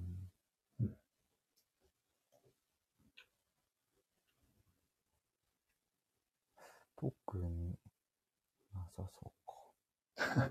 なさそうですね。まあでも音声配信を気軽にもっと楽しく っていう、はい、ことみたいですね。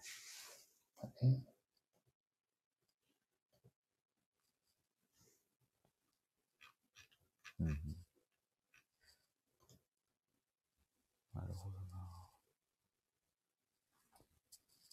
まあ、ちょっとなんか僕、そうですね、自己、株式会社自己理解だけじゃなくて、ちょっと他にもなんか似てそうなところとかがどういう表現をしてるかとか、うん。で、なんか一体その、えっ、と、企業理念的な部分と、えーサービス、実際のサービスみたいなものがどれくらいこういい意味で距離が離れてるとか、逆にもう、あの、そこが距離が近いのかとか、なんかまあ、今の自己、株式会社自己理解の例で言えば、まあ、遠くもなく近くもなく、なんかちょうどいい距離感なのかなとも思ったり、多分自己理解プログラムみたいなのを受けたお客さんっていうのはきっとこの自己理解、株式会社自己理解の全ての個性が調和した世界を作るっていうビジョンを多分知らない人の方が多分若干多いんだろうなとは思いつつ、でもきっとそのコーチの人と毎回毎回セッションするときにきっと個性の話とか出るだろうし、まあ、デコボコな個性を認め合うっていう話もきっと出るだろうし、みたいな。だからちゃんとそれが浸透しているプログラムになっているんだろうなと思うと、んなんかこういう言葉たちが僕の中で、いや、ここが本当定められるともっと一気にアクセル全開でいけそうな、もう今、あのもう、とにかくアクセルを踏みたいんですけど、そのアクセルをちょっと今、どこだっていう風になってる感じなんですけど。うん。今、フラットス検索した中に出てきたんで、はいはい企業理念と経営理念の違いとか、はいはいはいはい。うん、企業理念っていうのは、うんえっ、と、社訓とも意味が異なる。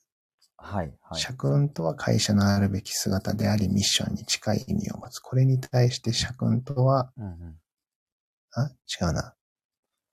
社、社税って読むのかな？これなんて読むの？ああ、社税ですかね。社税で読むのかな？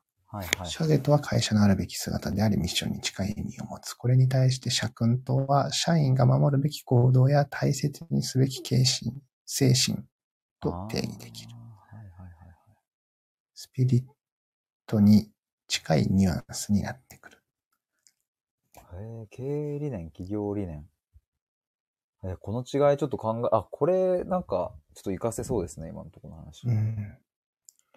あまり、自分もあまり意識したことなかったけど。はいはいはいはい。いや、やっぱ理念大事だよな。あ、KT さんが、こんばんは。あ、テテさんと。KT さん、元滋賀県民さん。さっきあの9時までっていう配信に行ったらもう、もうすぐ10時だったっていうあ、KT さん。時間まで KT さんがやってました。ペカ、あ、ペカリさんとコラボされてたんですね。うんうん。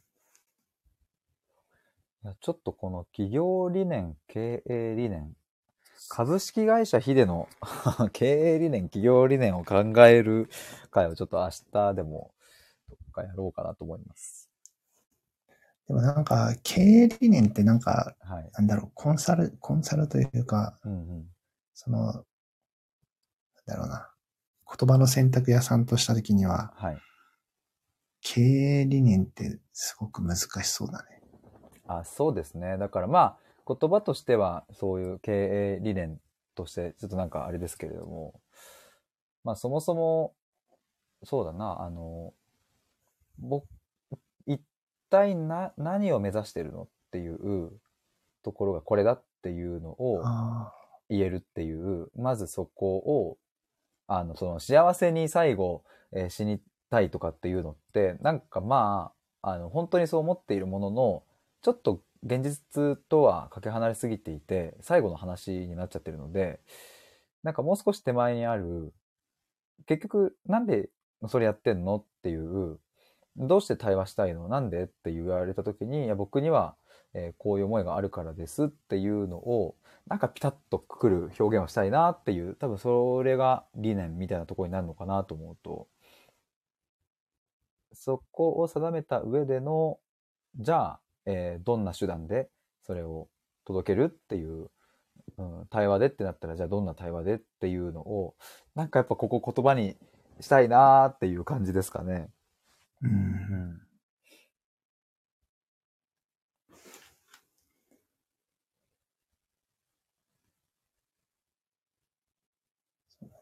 まあ、ミッションはあるだろうからね。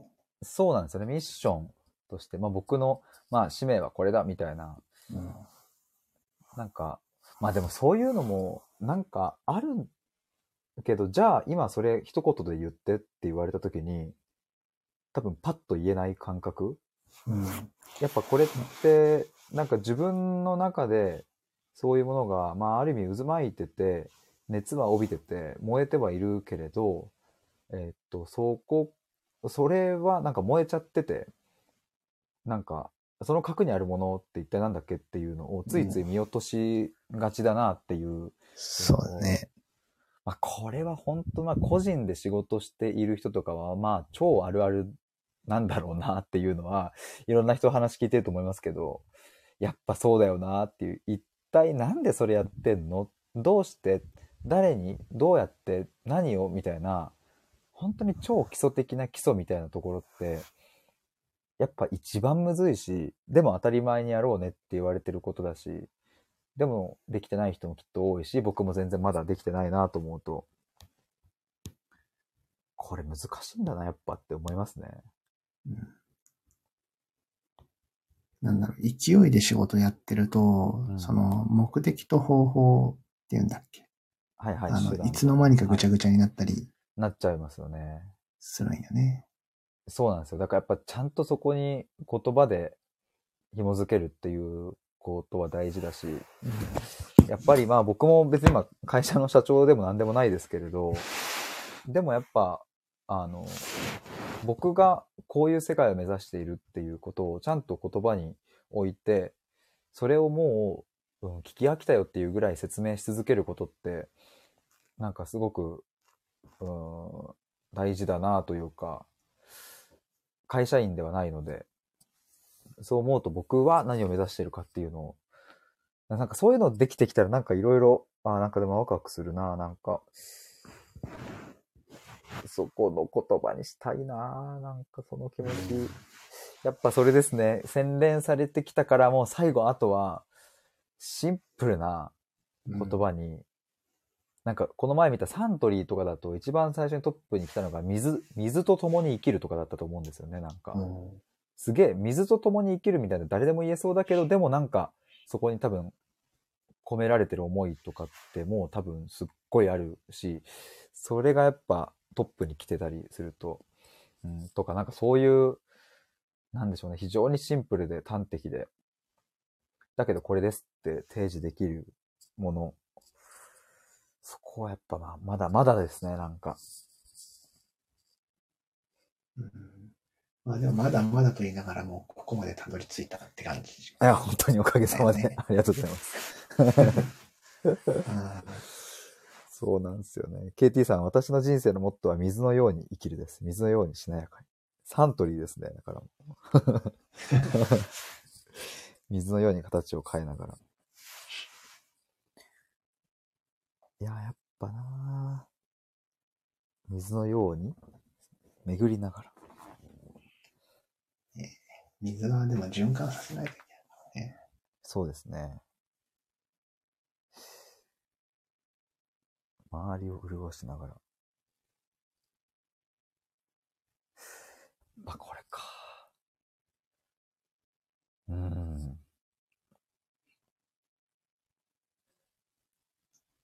いやー、もう熱量はあるということは自分でもちゃんと分かったし、それをどういう熱量かっていうのを多分たくさんこのライブで言葉にさせてもらったし、だからきっと聞いていただいてる人には届いている部分っていうのはあるにしても、なんかこう、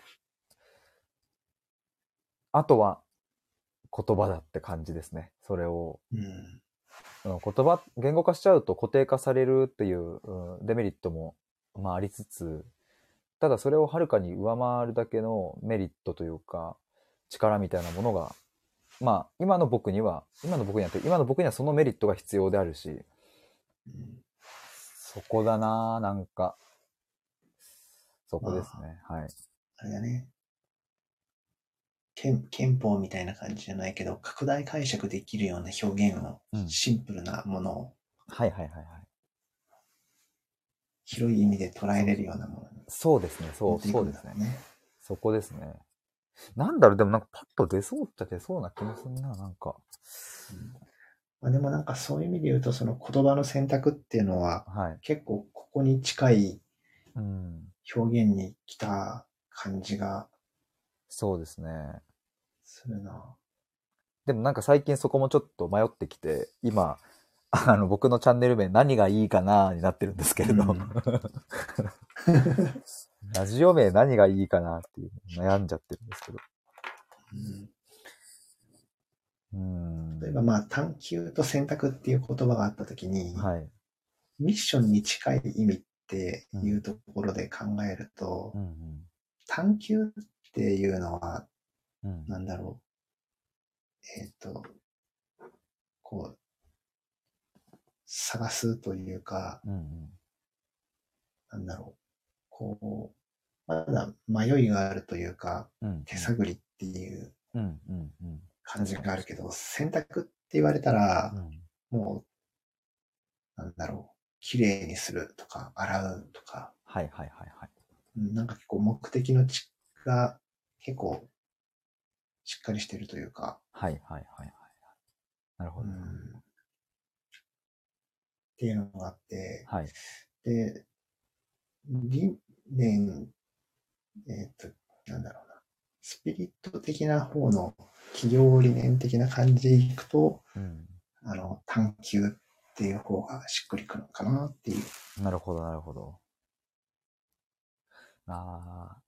いや、なんかこの言葉を洗うっていう選択するっていうのが、なんかあの、めっちゃ来たって、え、ついこの前までなってたんですけど、うん。今、あの、もっともっとこう、自分の中で、えっ、と、シンプル化されたときに、言葉を洗っていく、選択するっていうのが、あ、これ手段じゃんっていう風になったので、なんか理念からはこう、離れた感じがするんですよね、なんか。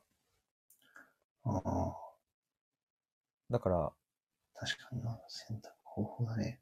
そうなんですよね、言葉を。だからなんか言葉を洗い、考に変化をっていう、例えばそういう一文にしたら、なんかちょっと理念っぽい感じはするんですけれど、うんだ僕が目指しているのは言葉をたくさん洗って思考に変化を起こすことですっていう風になるんですけれど、まあただ、その先にあるものっていうのは、だからあの、まあ理念的な部分で言うと、まあ生きる指針みたいなものを、生きる指針を作るとか、まあ、結構シンプルにその辺の言葉になるのかなと思って。で、なんかサービスに落とし込むときには、なんかあなたの生きる指針を作りますみたいなものだと、ちょっと多分響かないので、なんかそこはうん転職に絡めたりとかする必要はあるなと思うので、でも結局的に、最終的に僕がやってることは、生きる指針みたいなものに向かっていってるっていうのを僕が思っていればいいなという感じもするので、うんなんか僕の中でのこう目的はここであるっていうものが、選択だとちょっと手段に寄りすぎちゃう、手段っぽいのかなと最近はそんなことも思ってきているっていう感じですかね。なるほどね。はい。いやー、まだちょっと先は長そうだね。そうなんですよね。だからもうシンプルに、いや、対話屋さんでいっかみたいな感じにもなってて、うん。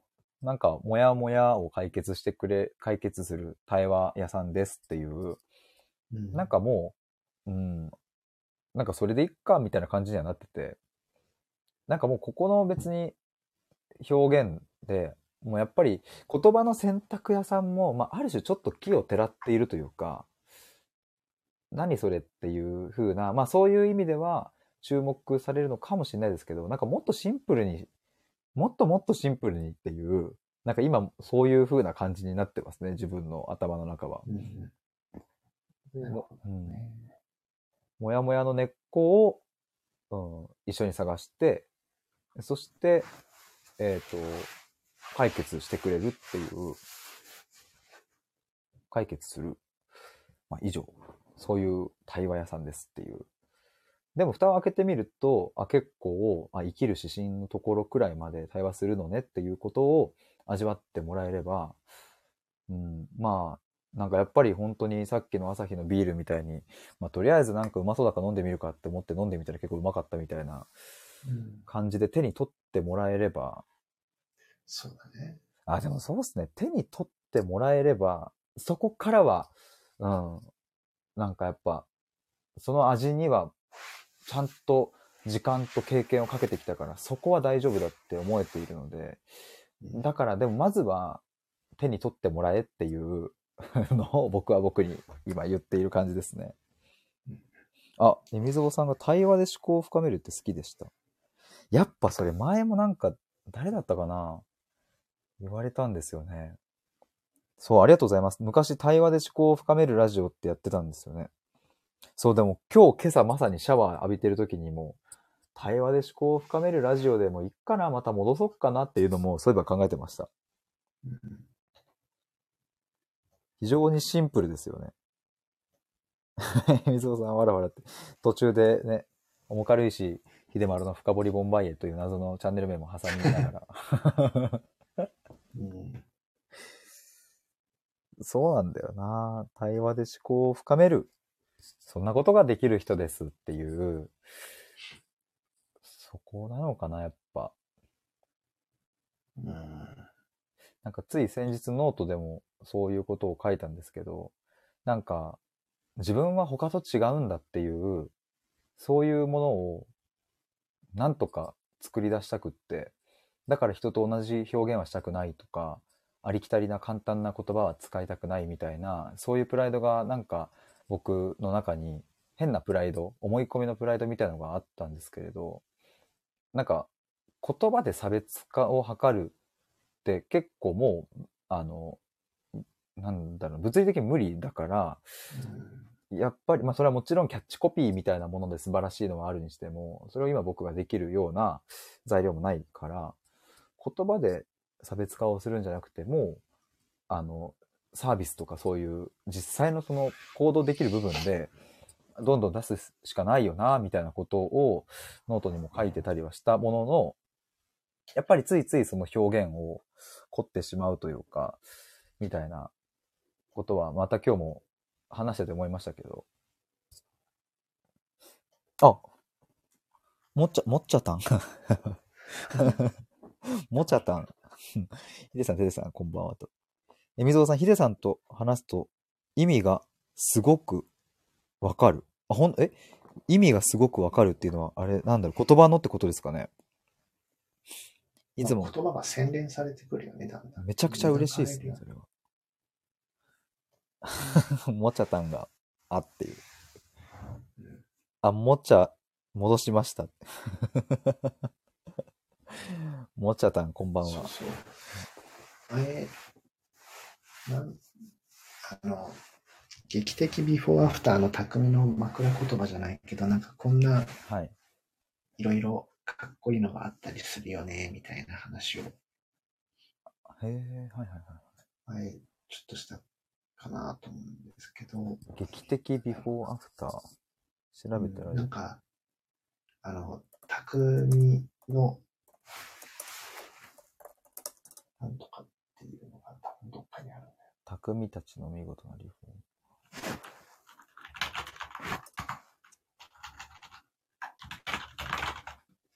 匠一覧。あ、価値ある素材の目利き。バリアフリーの熱血講談師。つながりの調律師。住まいのヘルストレーナー。型破りの薩摩。なんだこれ読めない。新しき日本間の開拓者。微笑みの万能プレイヤー。すごい、いろいろ皆さん全員にこのキャッチコピーついてるんですね。そうそうそう。なんかね、ああいうのがなんかちょっと、ひてくんに似合うのがあればいいなと。ああ、確かにこれなんか、すごい、ああ、でもすごいこれ、なんかちょっと、あの、アイディアの発想にめちゃくちゃいいですね、これ。あの、毎回毎回なかなかすごい、このキャッチコピー誰が考えてるんだろうっていうのが、そうですよね。これすごいですね。へね、え。面白い。ちょっとこれ今、っていうのを見よったときに、ひてくんってなんかなと思ったときに、その、まあ、言葉の選択っていうのがその時になったんだけど、はいはいはい。自分の中ではなんかこう、なんだろうな、こう、研ぎ澄ませていくっていう感じでいけば、うんうん、言葉の鍛冶職人とか、え、言葉の何ですか？鍛冶職人？家事鍛冶。家事というと、えーっと、あ、あれか。あれですかね。あの、かた、刀ですかね。そうそうそう。ああ、はいはいはいはいはい。あ、すいません。ありがとうございます。とか、ああ、はいはいはい。なんだろうな。まあ、へえ。もちゃさんがキャッチコピー考えると楽しそうですよね。これ面白そうです。面白いですよね。あ となんかまあ、磨く人とかっていうのをなんかいい表現があったりとかするのかなと。ああ、確かに磨くとかいいですね。うん。磨く系の。まあ、ただそう、攻撃的なものに思われると、うんちょっと違うなってそうですね。いうのもあって、なんかもっとこう、柔らかくするというか、はいはいはいはい。解きほぐすというか、はいはいはいはい。うん。確かに確かに。って考えたら、なんかいい表現あるかなとか思いながら。もちゃさんが磨くって聞いて泥団子思い出しました。なんか昔泥団子の話しましたね。あったねあれ？なんか配信で言ったかな？泥団子。最終的に結構はい綺麗な玉になるやつだよね。あれ最高に楽しいですよね。もちゃさんも。中古はアルミはい箔でなんか作れるとかああ、はいはいはいはい、ありますね。ワクワクしながらピカピカに磨いていく。いや、やってたなぁ公園で。ここの土は多分泥団子光るよね、みたいなことをみんなで、ここの土良さそうだね、とかって言って。あれ最高でしたね。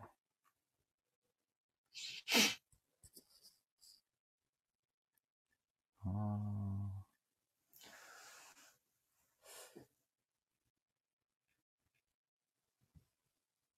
なるほどな。いや、なんか面白いですね。これちょっと今ページ見てますけど。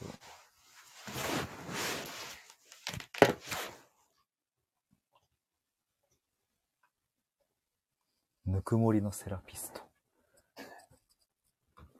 価値あり住まいの伝承者。間合いの調律師。五感住宅のソムリエ。人と自然の仲介人とかかっこいいですね。ああ。うーん。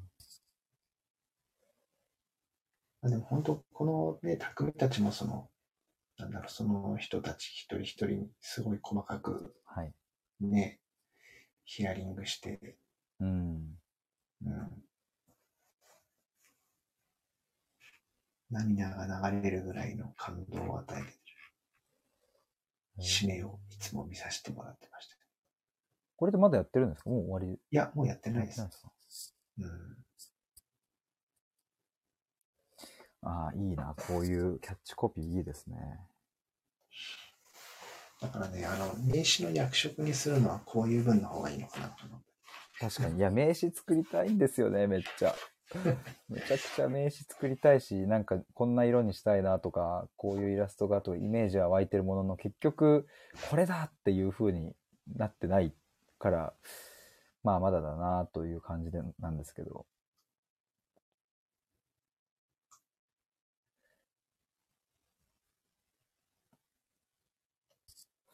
もちろさん、言葉の調律師。かっこいいっすね。言葉の調律師めちゃめちゃいいっすね。かっこいいな。うん。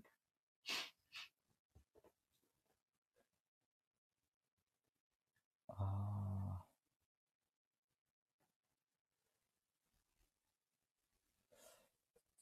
なるほど。だからなんか、結局だから僕もその、できることが何なのかっていうところの整理とか多分もっともっとした方がいいなってちょっと今思いましたし、そっちの具体から入って抽象にちゃんと持ってくっていう、なんかそっちも、そっちかななんか、今すごく抽象的な表現とか、どうだろう、こうだろうって考えてますけど、もっと具体を上げてって、それをこう、まとめて、抽象的に言うと何かっていう、そっち側の視点も大事そうですね、なんか。言葉ソムリエ。かっこいいっすね。ああ、でも、ほんとそ、ああ、いいっすね。言葉ソムリエ。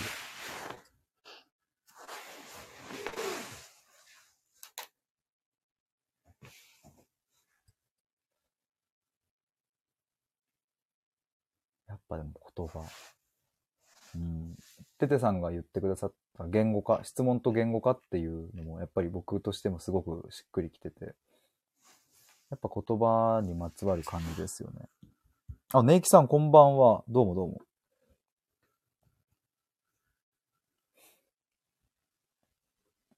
今僕のキャッチコピーを 考えるみたいな。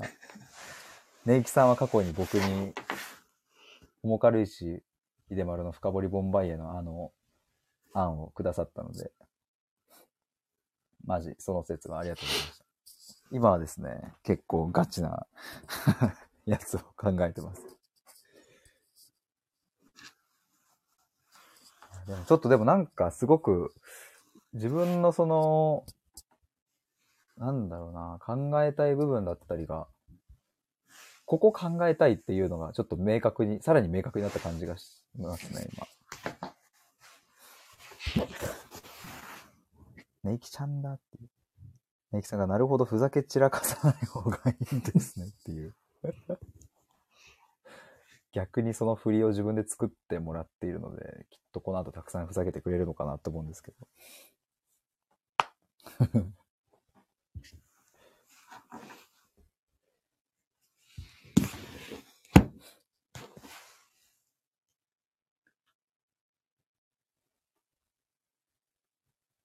対話。うーん。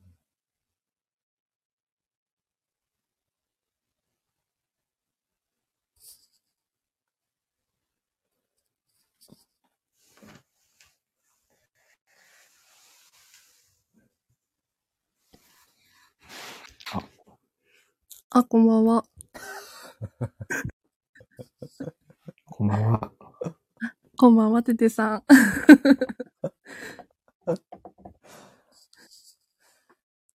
あ、テテさんがえ？見あすいません。下がります。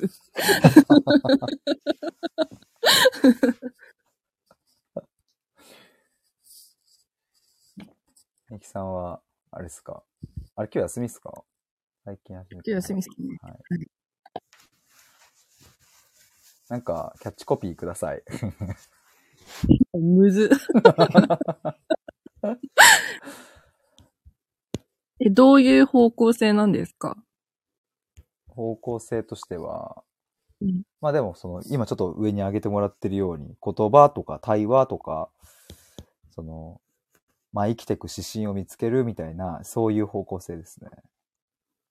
言葉と生きていく指針みたいな。え、もう一回、もう一回言ってもらっていい？ですかえ、こ言葉とい、なんかそう、指針をか、うん。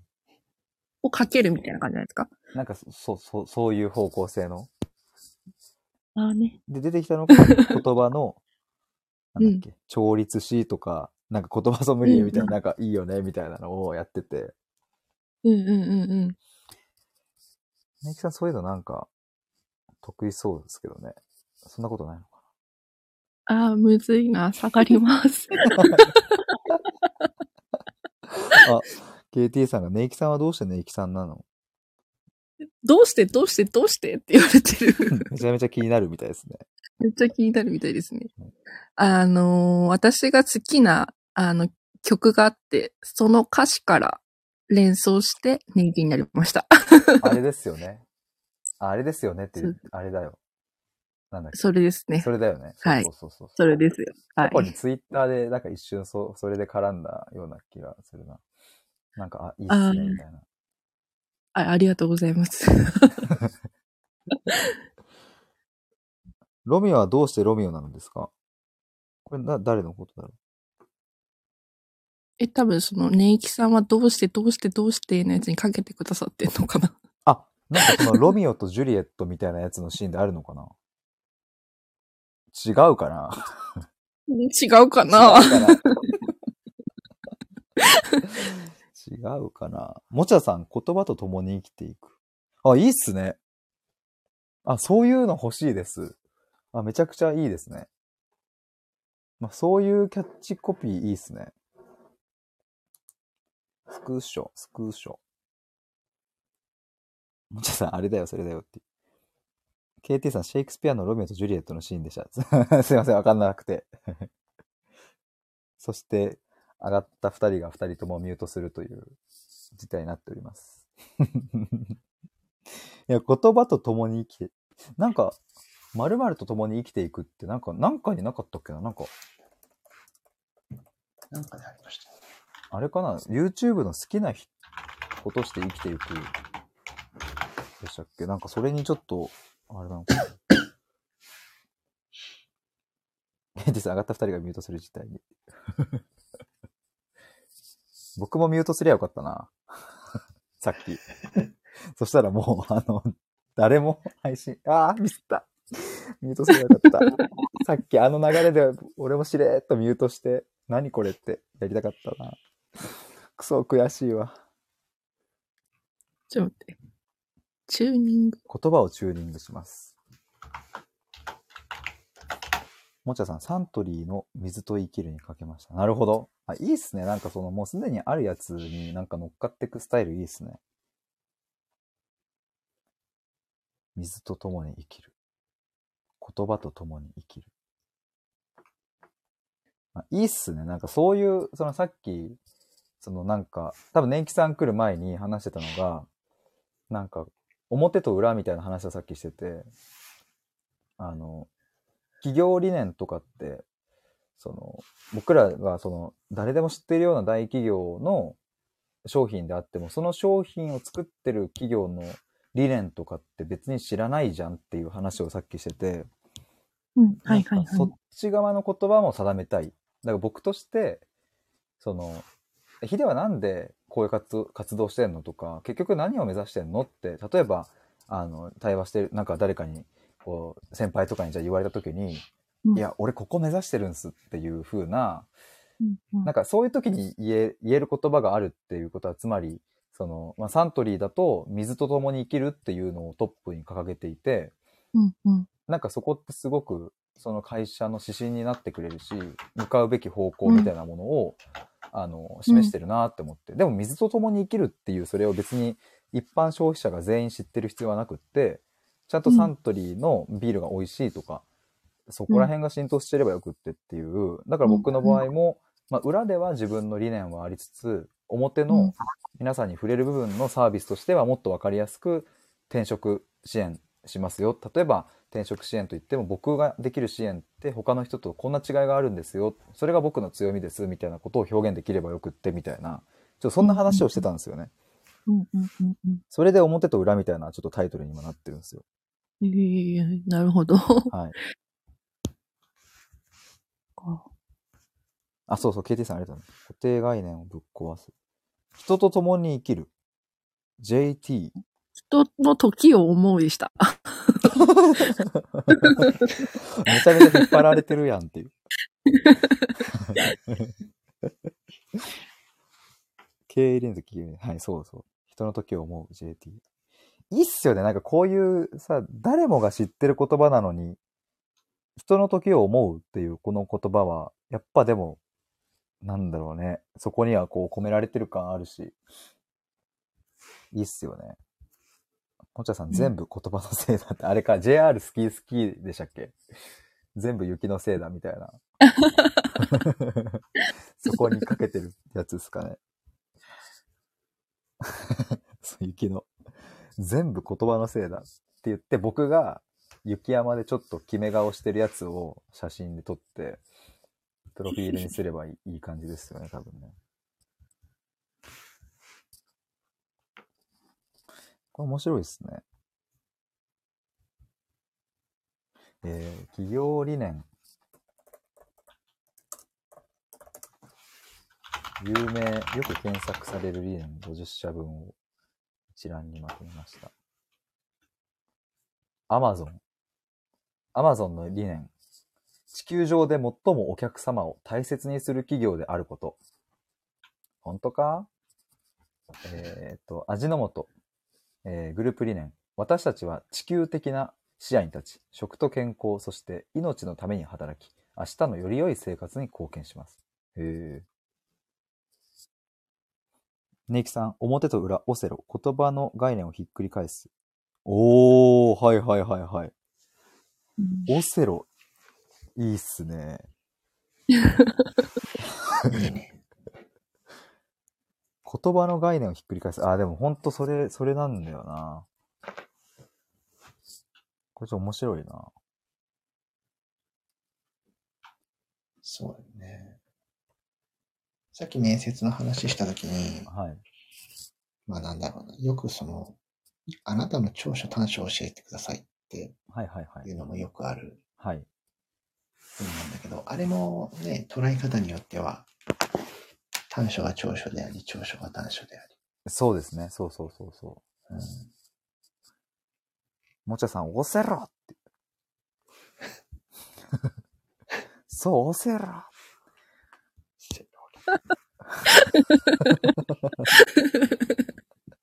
セロリ。セロ、オセロ。巻き舌になっちゃいますね。そのテンションだと。オセロ。ちなみにですね、今調べてたら、キャノンあるじゃないですか。そキャノンの企業理念。共生。2文字。共に生きるって書いて共生でした。いろいろありますね。KDDI、社税、心を高める。ネイキさんが、指針、羅針盤、北極星っていう。芸人みたいな。指針、羅針盤、北極星。指針はでもやっぱいいいいな。もちゃさん、いや、本当にオセロなんですよ。なるほど。質問されてるうちに価値観ひっくり返る。おー。えー、嬉しいです。ありがとうございます。オセロ。オセロ、対話、対話、オセロ。オセロ、言葉のオセロ。全然うまくないな、ちょっと。オセロマン。でもなんか今思ったけど、例えば、その、さっきのもちゃさんが言ってくれた、えーっと、言葉と共に生きていくっていうのを、例えばなんか僕の理念の、なんか、あの、ホームページのトップページにバンって貼って、その下に、うんそのなんか説明書きみたいな、ちょっとこう、なんかポエムっぽいやつあるじゃないですか。なんかよくある。ありますね。うん。ポエ、ポエってみる。そのポエってみるところに、あの、うんその、このオセロっていう表現とかいいかもしれない。そあの、トッープの概念としてなんかオセロ入れるの、ちょっともしかしたら難しいかもしれないけど、言葉と共に生きる。えー僕はこれこれこうでこういう思いがあります。そして対話の中で、えーオセロのように価値観をひっくり返し、その先にあるのは人生の、いあ、あなたが生きる意味、生きる指針であるみたいな。うんうんうんかっこいい。このポエムいいな。あ、テテさん いいね。ありがとうございます。ねヒデさんはいの、あ、どうぞ。あ、どうぞどうぞ。あどうぞどうぞ。あ、あ、どう、あ、あ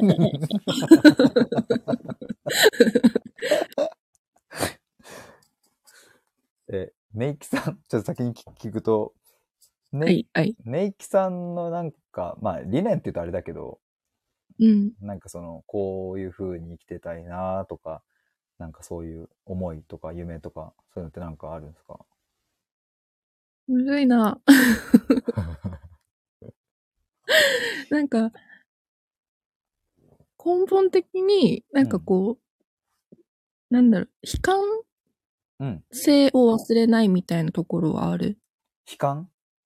悲観的な部分ってか気持ちを忘れないようにしたいなっていう、のがあってはいはい、はい。で、なんかこう、みんな言わないけど、うんなんかこう、誰でも、こう、悲しいとか、うん、なんかこう、喜怒哀楽の中でも、うん。あの、悲しいって気持ちって、こう、人と共有しづらいじゃないですか。うんうんうんでもなんかそういうのを持って、なんかこう自分が持ってるのと同じぐらい、うん。うんなんかみんな見せないだけで持ってるんだなっていうので、うんうん、こう、励ますとかじゃなくて、うん。なんか同じ気持ちはいを。持ってるんだなってことだけを意識に置いて、こう、接していくみたいな、なんて言うんだろう。はいはいはいはいはい。難しいけど。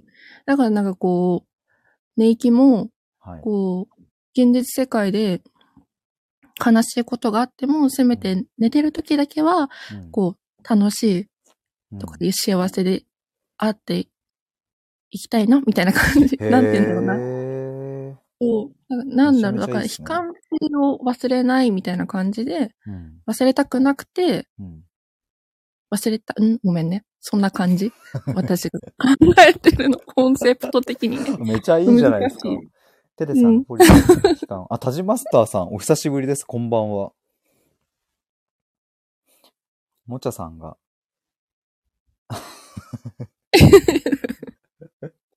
ごめん、私なんかさ、ちょっとなんか、あ、話してるぜ、みたいな。あ、そうそう、そうです、テテさん。続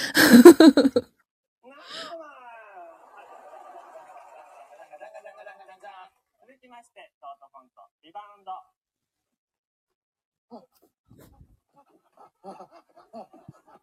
よーし。はい、だからだからだからだからだからだからだから続きまして、やばい、滑った感じになってるわ。ごめん、ノリ、ごめん、ノリで上がっちゃったからさ、私。思いのほか、はいはい。ごめん、ごめん。ショートコント。その今、もちゃさんのジャンガジャンガでちょっとそう思い出して、ちょっとかけてみました。ごめん、ごめん、ごめん。私、落ちるわ。ごめん。ノリで上がった。いやいやいや。え、ちょっとでもさっき、ネキさんが聞こうとしてくれたことをちょっと聞きたいな。ああ、な、ヒデさんが、その今、表と裏について話していて、ライブで、決めるのってこう、コンセプトみたいな感じなんですか？それとも肩書きみたいな感じの言葉をバシって決めるのか、うんうん。さっきみたいに人と、人、水と共に生きるみたいな感じでさ、うんうんうん。言葉と共に生きるみたいな感じの、その、うん。なんか、ふ、ふわっというか、うんうんコンセプトみたいな一言を決めるの？それとも、うん。ヒデさんの肩書きみたいなやつを決めるの？両方。なるほどね。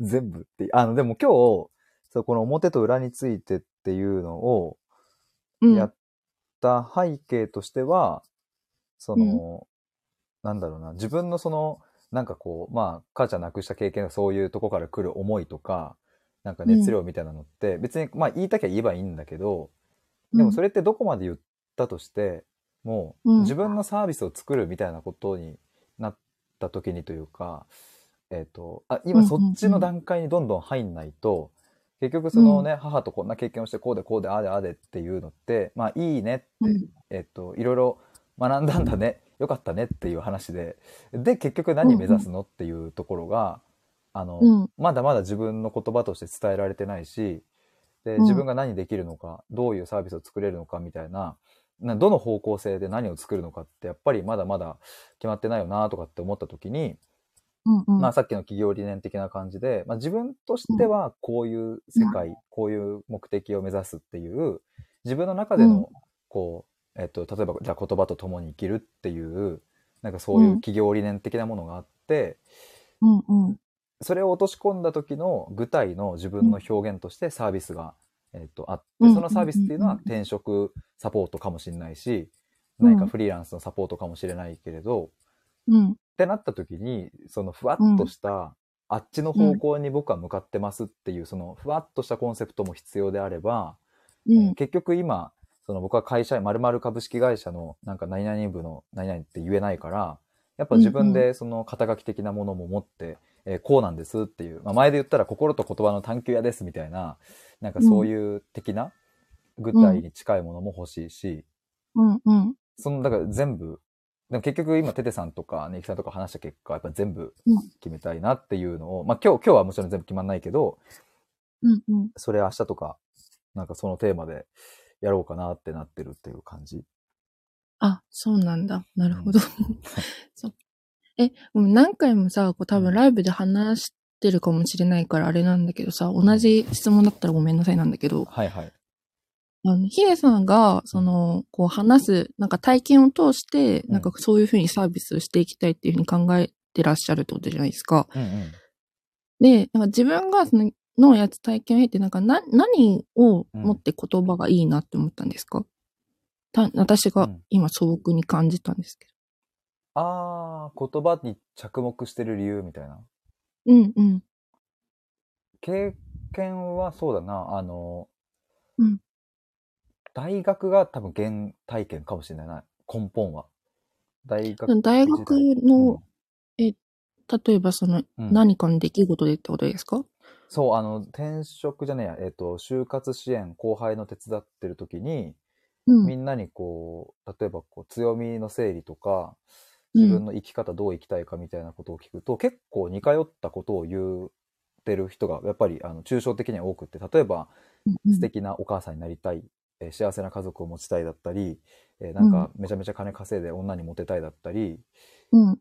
なんかそういう言葉としては似てる人がいるものの、結局じゃあうん幸せな家庭って何っていう話を聞いていくと、あのもう100%確実にその経験や、えーそこに埋まってる思いっていうのは、もう A さんも B さんも C さんもみんな違うっていうことに気づいて、うん。そこにまず面白さを感じたプラス、えうん。ーと表面的な言葉だけでは到底人は、えー、とわからないっていうことだったり、えーうんうん。でもその本人すらもその抽象的な幸せな家庭を築きたい作りたいっていう言葉の背景に隠れているものを本人すらも知らないっていう状況に結構直面して、あうんうん。これはここを深掘っていくとめちゃめちゃ面白いなっていうのがそこが多分一番最初の原体験かもしれないななんか。あ僕の記憶上で言う。うん。あ。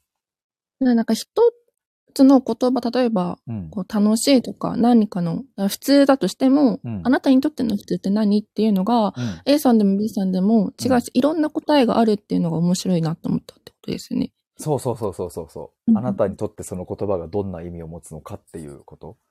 うんうん。うんあ、あ、その人の文脈で使う、その一個の言葉には全然文脈によって全然違うよねとか。うんうんうんうんうんうん。ああ、な、あ、ね、あ、そうなんだ。だから掘り、だから掘り進めていくとかに、探求とかが使われるんですね、多分ヒデさん。ああ、そうね。いや、うん、ほんとそうだわ。ああ、そうなんだ。で一番最初そうですもんね。対話で思考を深めるラジオでしたもんね。そうそうそうそうそう。うん。さっき、エミあ、ゾウさんも、ね。私が聞いてる。ん？うんうん。ん？うんあさっき、エミゾウさんも、そう、その対話で思考を深めるって好きだったんですよねって言ってくれて。あ、本当に私も好きでした。あ、もちゃさんが、あなたにとってその言葉はどんな意味を持つのかって書かれてるブログがあったら読みたいです。書きましょう、それを。それ書こう明日書きます。でもそうですね。人によって解釈の仕方って違いますもんね。そうん。う。だからまあ常々言ってるのはもう、あの、辞書的な言葉の意味とかは、あの、本当によくって、まあもちろん言葉の成り立ちとかを調べたりとか、そういう探求する上でのそれは必要だと思うけれど、うんうん。なんかその人が、うん、の例えば悩み相談だったりとかモヤモヤしてるものをうん一緒に探っていくときには別にもう辞書的にその言葉がどんな意味を持つのかなんていうのはもう全くさらさらどうでもよくってうん。あなたがその言葉にどんな意味を込めているかそしてそれは一体なぜなのかっていうことをそこうんを紐解いていくと、うん。まあよく例に挙げる自己肯定感みたいな言葉とかもうん。あまりにも一人歩きしまくっちゃってるけど、結構自己肯定感って何だと思いますかっていう風な質問に対して返ってくる返答は、まあ10人十色で全然違うわけで、うんちゃんとそこは明らかにしないと、自己肯定感上げたい上げたいだけを願っていったとしても、結局ん何を上げようとしているのかさえ自分で理解できていないっていう状態になっていると、もう上げる対象がわかんないのに上げたいっていう、まあそれはぐるぐるしちゃうわっていう、うんうんうん。なんかそこを僕は、あなたはどんな意味をそこに込めていますかっていう。で、ひあの、ヒデさんが、うん。その、まあ、じゃあ、あの、相手の、その、いろんな一つの言葉にしてもいろんな解釈があるっていうのを知った上で、はい。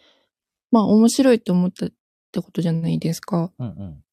で、それで、それが面白いのさから、うん。なんかこう、もっと深く踏み込んで、こう自分もうんそういうふうにやりたいと思ったきっかけって何なんですか？な何だったんですか？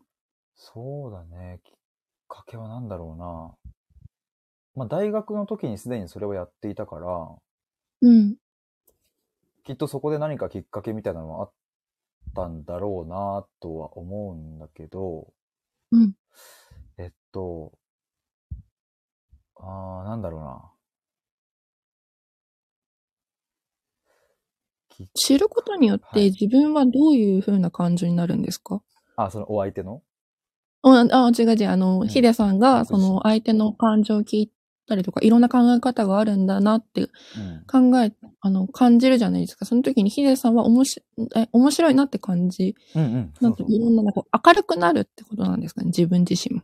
あなんか広がるみたいな。ワクワク、楽しい、うん。冒険してるみたいな、なんかそのワクワク感満たされる感。ああね、なんかこう、広がるって感じなのかな？広がるって感じ。難しいね。ごめんなさい。いやいやいや、この回答に困る質問をこう、くれるのめちゃくちゃ嬉しいですね。それいや、私がただね、なんか、なんか聞いてみたかったんあ、ですよ。だ超からごめんなさい。いや、いや、いや本当に、あの、いや、本当に感謝してるやつなんで。マジで。いやいや、そうでいやす。めちゃめちゃ上手だ、上手に聞いていただいてありがとうございます。いえいえいえ。確かにな。でもなんかまあ、いろいろ大学の時にそういう経験は、まあでもその時はシンプルに楽しい。まあ、なんか、負けず嫌いっていう言葉一つとっても、あの、人に負けるのが嫌いなパターンもあれば、自分に負けるのが嫌いなパターンもあるし、まあはたまた兄貴に負けるのが嫌いっていうパターンの子もいたし、うん。でもみんなそれを面接の場で僕は負けず嫌いですっていうふうに表現してて、いや、うんそれじゃあ伝わんねえよっていうこととかをひたすらやってて、つまり自分の脳みそに流れてる映像をいかに面接官の頭に流すかっていう、だから同じうん。プロジェクターを使って、えっと、僕の頭にスクリーンに映すし、でもそれをちゃんと面接官のスクリーンにも映そうねみたいなことをずっとやってて、それがまあシンプルに楽しかった。違いが分かるのも楽しかったし、うん。楽しい楽しい楽しいってできたすら池袋のカフェで3時間から6時間ぐらい1対1でこ,、うん。こもって、もうとにかく自己分析を一緒にしまくるみたいなことを、まあ、もうほんと4、うんうん50人ぐらいとやってたんだけど、うん。当時はだからもうワクワク感で、でもやっぱり去年の母親とその毎週ん。1回、えーっと、母親の気持ちを僕がとにかく聞き続けるっていう、その、なんか、ヒアリングというか面談みたいなのを、がんになってから1年間ずっと毎週毎週やってて、うん。うん。やっぱそこでの母親の変化とかも目の当たりにしてったっていうのもでかいかもしれないな、なんか。ああ、なるほどね。うん。聞いていく中で、そのヒデさんが話をしてうん、相手は多分スッキリするじゃないですか。うんうんうんそれ、それで、なんか、例えば表情が明るくなったりとか、考え方が少しずつこう、クリアになっていくのを見て楽しかったっていうか、明るく。ヒデさん自身も、うん。うんいい方向の感情を受けたってこと？そうね。ちょっと待どうって。どういう感じの、ごめん時間大丈夫私、あの、今充電をし直しているっていう。あ、テテさんありがとうございました。いあ、ヒデさんごめんなさい、なんか、や、いい感じにバトンタッチを。テテさんありがとうございます。よいしょ。ちょっとこの充電を。あ、すいません。ありがとうございます。まだ入ってます。あ、今質問何でしたっけ？え、あ、だからその、毎週、こう、あの、毎週、うんうん。ヒアリングをしてて、うん。その変化を目の当たりにしてるのも影響を受けてたっておっしゃってたから、はいはいはい。それを、こう、あの、聞くことによって、その人のがいいように変化してるなっていうことを感じたから、うんうんうんそれも含めて、なんかその、なんだろう、相手のこと、言葉うん。を明確化していくとか、うんあの人の話を聞くっていうことに、が、すごいプラスなイメージなんじゃないかなってことでしょ多分って思ったそうだ。ね。そうそうそうそう。ああ、でもなんか今聞かれて思ったけど、うん。まあ間違いなくその母親が、うんえっと、まあすごく簡単に言えば自分らしく生きるなんていうことは、当の昔に忘れていたものを、うんそうやって対話していくことだったり、まあいろんな経験を経て、その癌になってから取り戻していく期間を、まあ見たっていう。で、うん最後に、もうすごい、えっと、本当に幸せな亡くなり方をしたから、うんうん。まあそこのなんだろうな、言葉をちゃんと覗いていくっていうことをすると、うん。人はこうも幸せになり、うん。こうも幸せな最後を迎えられるんだということは分かったっていう。まずこれは本当に大きかったし、まあプラス自分自身も去年の8月に、うん。まあ母親にブチギレえー大祭りをかますっていう経験をして、うん。もう本当に反抗期に入って、でもその時に助けてくれた大人、まあ対話した時に、うん。まあ本当に天地がひっくり返るような、あの、衝撃を受けるくらいの自分の価値観の変動が起きたんよね。対話で。うん。うん。うん。うん。うん。で、まあ特に印象的だったのは、あの、当時その、あの、たまたま紹介ですごいいい先生だって言われた精神科医の先生がいて、うん。まあ別に自分が何かうつ病になったとかではないんだけど、うん。なんかあの、そこちょっと行ってみたらって、あの、僕のおばからのきなんかそういう提案もあって、うん。ちょっと話してた時に、もうちょうどそれがだから、あの、母が亡くなる2ヶ月前くらいだったのかな。うん。うん。精神科医の先生と話してた時に、うん。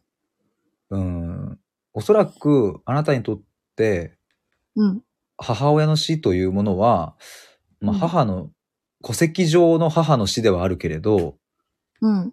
母親という意味においての死ではないっていうようなことを言われたことがあって、うん。うん。うん。え？ってなるじゃないですか。なんかどういうこと？っていう。で、あなんとなく理解しました。あ、本当 うん。私の解釈では。うん。あありがとうございます。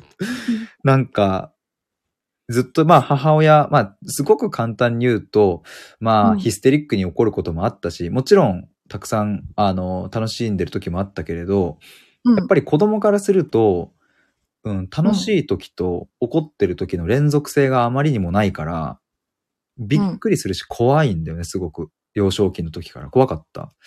うん、で、そういうう風にならないようにするために僕は、家族の中で、えっ、と、中間管理職的なポジションで、ん、うん。えっ、と、何か嫌な雰囲気にならないように調整して調整してっていうことをずっとやってきたから、うん、その精神科医の先生曰く、あの、そもそもよっぽどあなたの方が親のような役割をしていて、つまり、えー母親の死というのは手のかかる子供がついに離れるっていう。あなたにとってめちゃめちゃ手をかけてきた子供がは死んでいくっていう、そういう捉え方もできますよねっていう話があって、うん、うん。まあ、おったまげたし、でも本当その通りだって、もう、すごいストーンって落ちてって自分の腹の中に。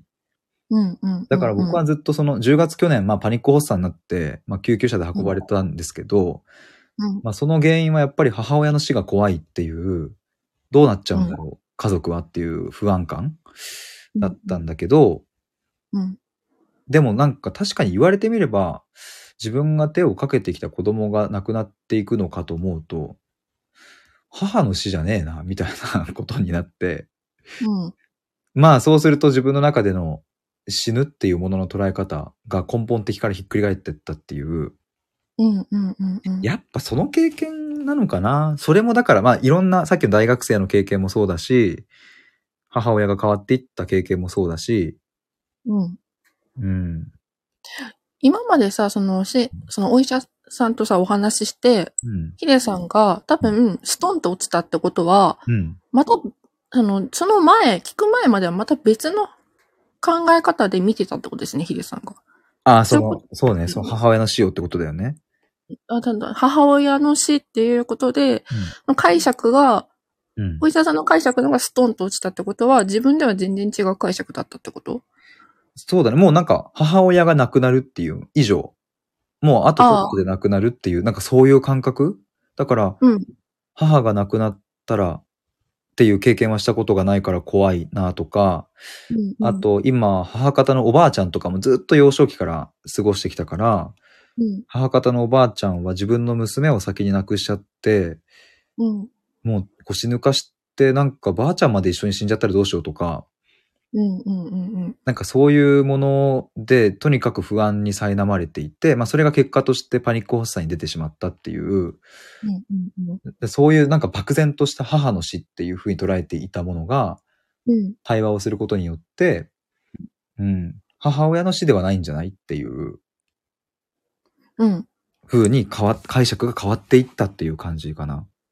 で、解釈が変わることによって、自分の中では、その、なんかこう、その出来事に関する、うん。なんか、なんだろう、視界がクリアになったと不安とかが少しずつ薄れていったから、ストンと落ちた。楽になったと。そうそうそうそう、だねそういうことか。はいはいはいはい。そだだから、ヒデさんは話していくことによってそれがクリアになったから言葉が大事っていうふうに結論付けてるってこと？うーん、確かにそうだね。どうなんだろう ごめんごめん、これ私誘導してるかもしれない。違う違う違う。どうなん、あの、って感じなのかなと思って。だから言葉っていうのを大事にしてるのかなと思って。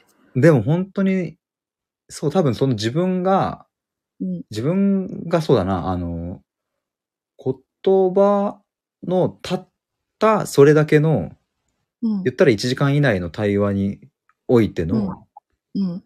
母の死っていう言葉がひっくり返った瞬間に、うん。自分のなんか中のものがいい意味で崩れ落ちていき、うん。なんかまた新しいものがそこに立った感じ？うん。うん。うん。うん。これって、例えばその辺に転がってるなんかノウハウとか、うん。みたいなものでは到底たどり着かないっていう感覚もあるし、うん。だからその経験が強烈だったからっていうのが、まあ一番あれかな、あの、すっきりする表現かな、その理由としては。なるほどね。うん。そう。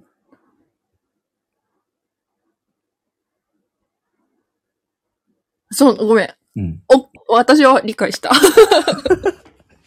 でなんか今お話ししていく中でも、こうんうなんか言葉っていうのが多分私とヒデさんの解釈も全然違うじゃないですか。うんうん。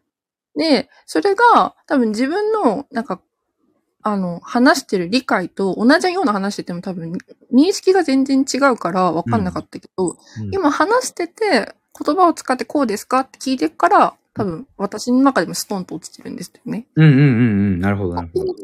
あ、だから、うん。なんかこう、明確化していくって意味で、なんかこう、霧が晴らすみたいな、映像を流すみたいな感じなのかな。はいはいはいはい。ああ、でも、そうだなだから、シゲさんにとってその言葉にする、話をするっていう、うん。おいての言葉って、どういう風な、うん。つ、なんだろう、意味を持ってるんだろうっていうのが、うん。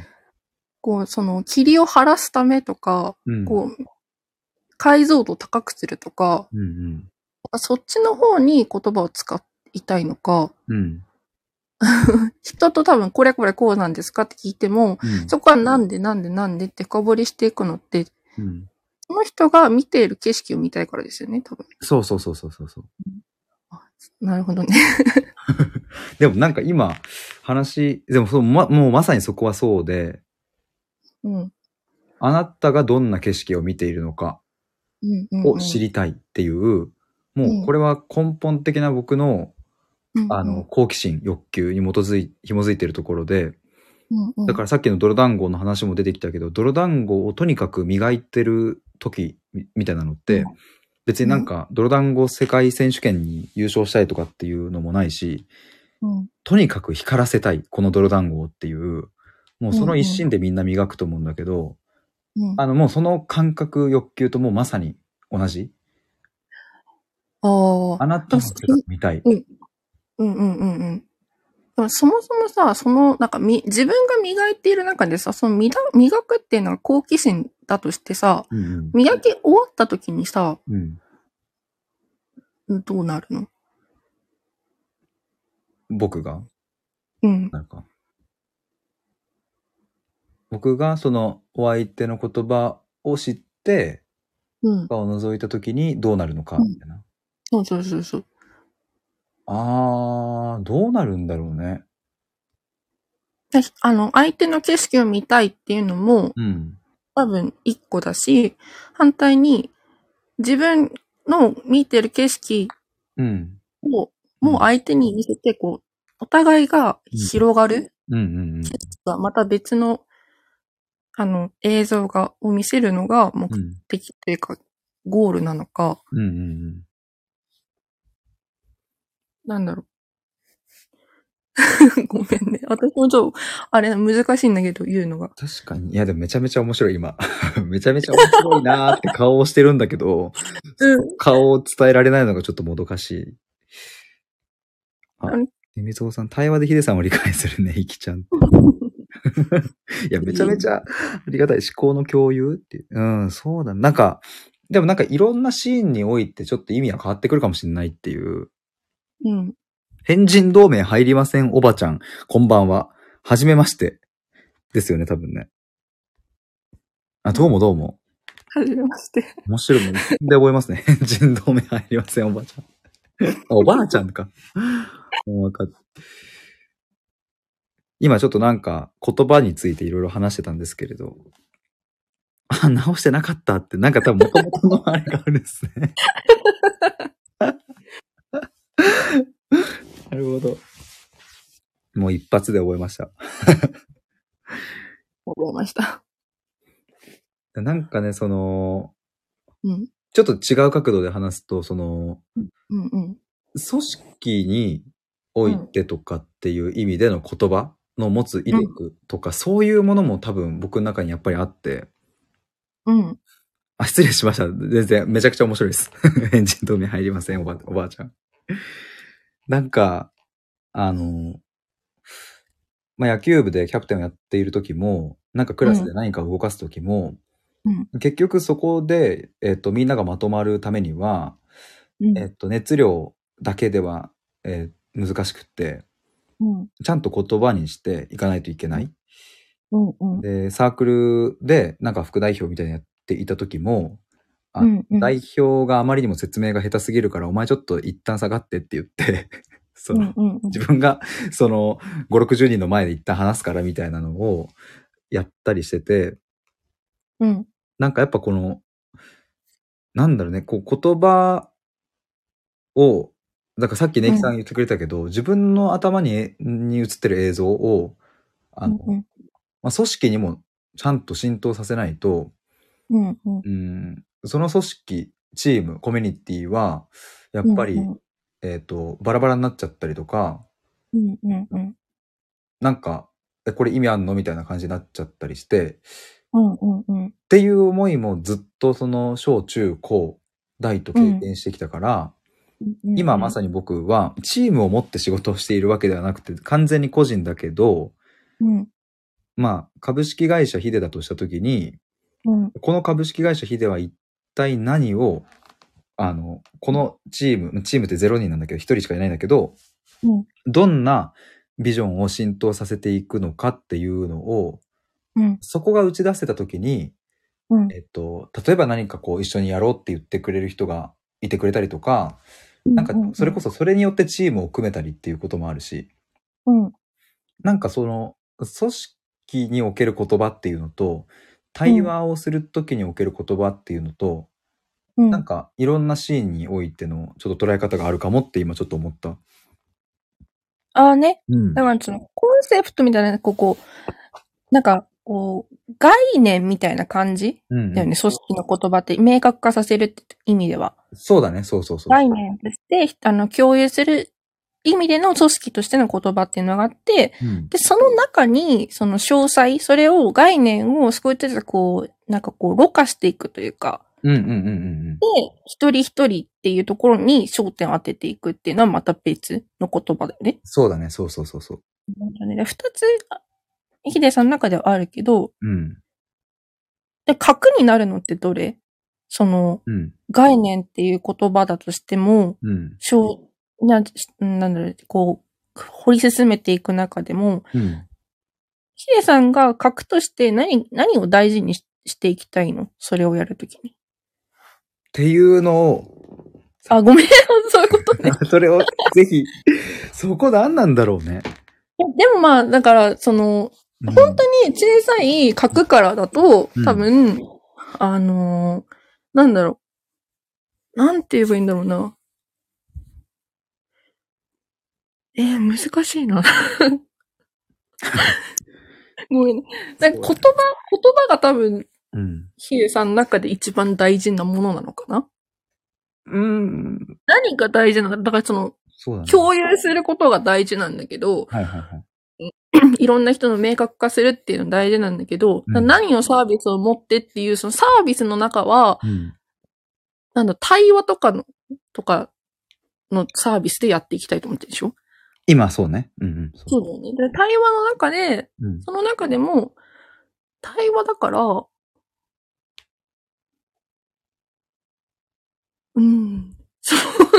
対話、対話の中で、でも対話ってやっぱす結局進めていくと言葉っていうところの、なんかす、っていう、なんか、うん。なんだ、絞り取ったら結局言葉っていうのが一番最初に残るんじゃないかなって思うから、うんなんだろう。その言葉をどういうふうに自分がツール、何、どういうふうな役割を持って言葉をしていきたいのかってところを今考えてるんだよね。なるほど、なるほど。でもなんか、あれよね、その、すごく、今、でも言ってもらって思ったのは、その、うん。やっぱりその、今日も何回か言ってるところがあるんだけど、生きる指針みたいな、うん。私は一体何を信じて生きていくのか、うん。という、うん。そこが、うん。そこが僕が一番届けたいものだし、うん。うん。大事にしているところで、うん。えっ、と、それがわかるには、言葉というのを深掘るという手段を使うっていうことなのかもしれない？うん。うん。うん。うん。うん。うん。なんか言葉を見ていくと最終的にたどり着くのはだから、やっぱ生きる指針とか何を信じるのかみたいなところがわかるっていうことなんだけど、うん。なんか今自分の中での違和感としてはあんまりそういうふうに言言われても結局そのそれじゃあいつ相談しに行きゃいいのっていうか、なんかよくわかんねえなっていう話になりそうで、うんだ。ったらサービスとしてはこう転職支援の実績とかそういうものをちゃんと今作れているから、そこを出していった方がいいのかな、みたいな。なるほどね。うん。ごめん、テテさんのやつが私、あ、そういうことね。ごめん。私がなんか考えすぎてんな。ごめん、なんか乱しちゃったかもしんない。全然全然。めちゃめちゃありがたいんだけど、最適解を探求するんだよね、という。うんうんうん。なんかその人の文化を知るとかそういう感じなのかな教えて。うんな、ごめん。なんか変なこと言ってるわ。いやいやいや。いや、めちゃめちゃありがたい。なんか、だってそれこそその組織における言葉と対話における言葉と、そこの見方が違うっていうのが今まさに分かったし。うん。だからなんだろうね、ちょっとその、改めてのその、俺が決め、決めたいというか、定めたいのは、うん。一旦まあサービス云々もあるけど、そうじゃなく、自分、僕という人間は、なんか、まあそれこそ自分の生きる指針なのかもしれない？どこに向かっていくのかっていう。あ、自分がね？うんうんうんうん。で、それを、うん。まあ最終的には今自分は、えっ、と、サービスに落とし込みたいし、うん。うん、まあ今業務委託でその転職支援のサポートとかもしているものの、まあうんそれはもうあくまでえー人が作ったサービスのものだから、うん。まあそれは自分のできることはもちろんやるけれど、やっぱり自分のサービスをちゃんと作りたいってなった時に、うん。自分は一体どこに向かっているのかっていう、うん。あ、おばあちゃん、あ、おばあちゃんっていう言い方でいいのかな？おばあちゃんさん、おばあちゃんさんもあれだもんね。丸です。ありがとうございます。おばあちゃん、クラファンとプロフィール一覧見ました。ありがとうございます。ちょっと今迷い中でですね。でもクラファンの今日、あの、本音の相談会っていうのを今日まさにやってきました。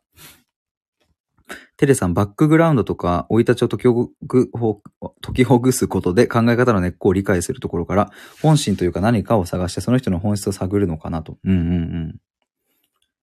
そうなんだよな。そう、そうなんですよね。これって、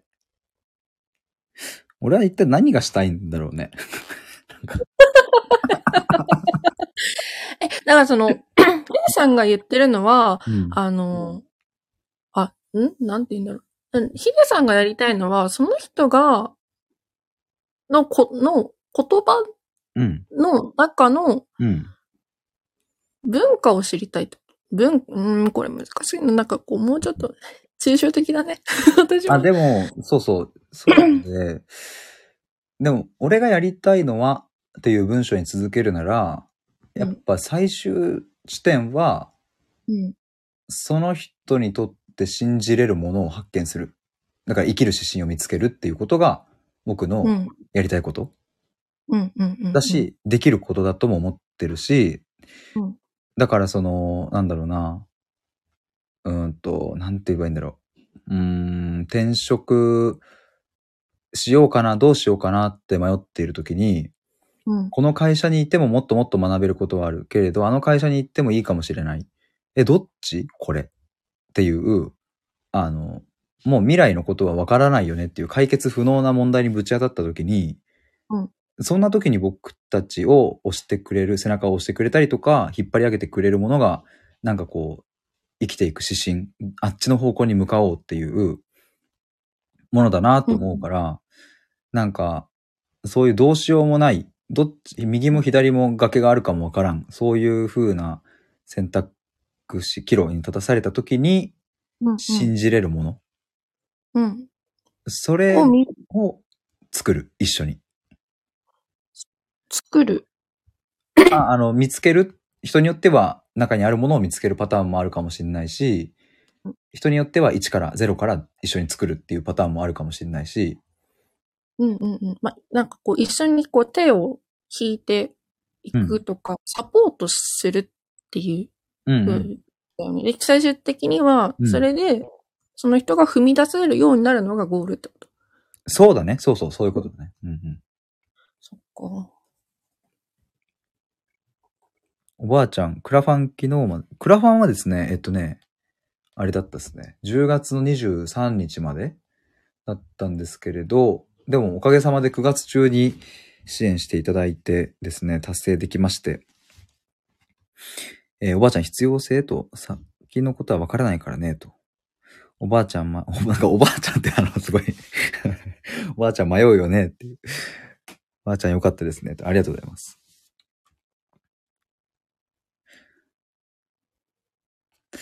ああ、なんだろうね。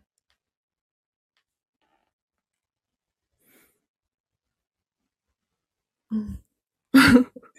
なんか、今日もさっき話してたんだけど、うん。でもなんかそう、あ、さっき言ってたな、なんか、僕が目指してるのは、みたいな、うん。太陽に向かって走るみたいな、あの感覚みたいなことを言ってて、うん。それをだからちょっとこう、みみんなに伝わるような言葉に落とし込みたいなって、そういえば今、今なんか思ってるんだけど、うん。うん。なんかその、夕日が落ちるあの、水平線の先に向かって、うん。みんなでこう、海のさ、浜辺とかをさ、うん。行こうみたいな。走るぞっつって、わーっつって言って走って、うん。結局みんなその海にダイブしてバシャーンみたいな。うん。うん。うん。うん。それって、で、太陽に向かって走れなんていうのは、誰しもが太陽にたどり着くわけないっていうことは分かっている？うん。うん。けれど、けれどなぜだかみんな太陽に向かって走りたくなって、うん。そこになんかモチベーションとかやる気とか必要がなくなってると思うよね、なんか。うん。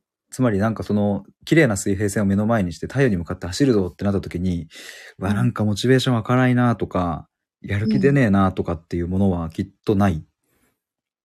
で、なんかそれは、なぜならやっぱあの太陽に向かいたいっていう強烈ななんかこう、内側から突き出てくる、湧き出てくる気持ちだったり、うん。してうん。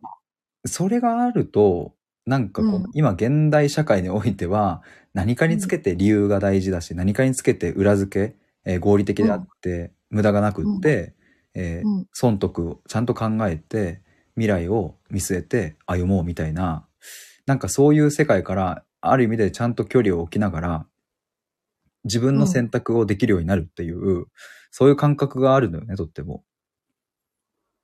うん。うん。うん。はい。はい。はい。はい。はい。だから、え右に行っても左に行っても、正直正解はわからない。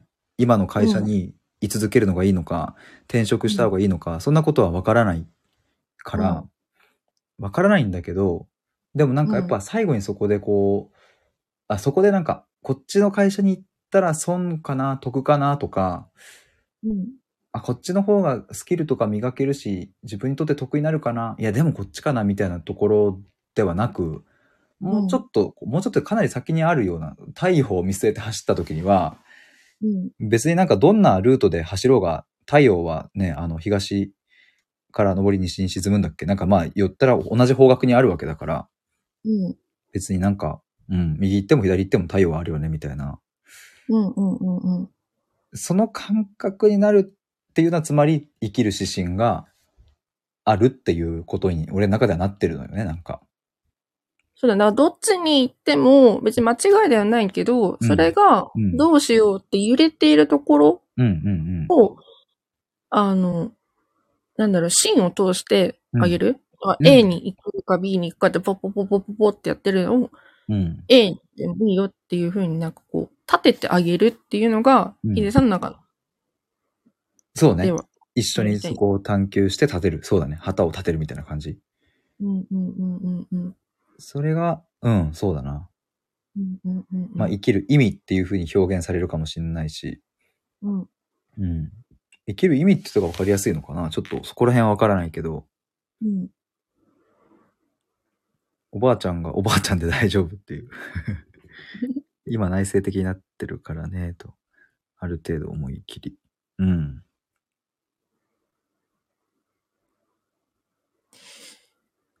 生きる指針とか言われても、でもなんかあんまピンとこないよね、なんか。うーんなんかこう、私勝手にヒデさんとその対話で思考を深めるラジオっていうのでうん。話聞いてるときかなんかざっくりとさ、その探求屋さんっていうのが、うん。あの、のイメージね、うんヒデさんがやる、のサービスっていうのが自分が、は受けてないけど、うん。サービスを提供してるっていうのを、うん。ヒデさんがどんなことやってるんだろうっていうのをなんかこう、い今までのイメージ、その、で、うん。あの、の、で、このサービスだけどどうなるんだろうっていうのは、うん。私の感覚的に、うんまあ、。ヒデさんと話して、うん。自分がもやもやもやっていう、うん。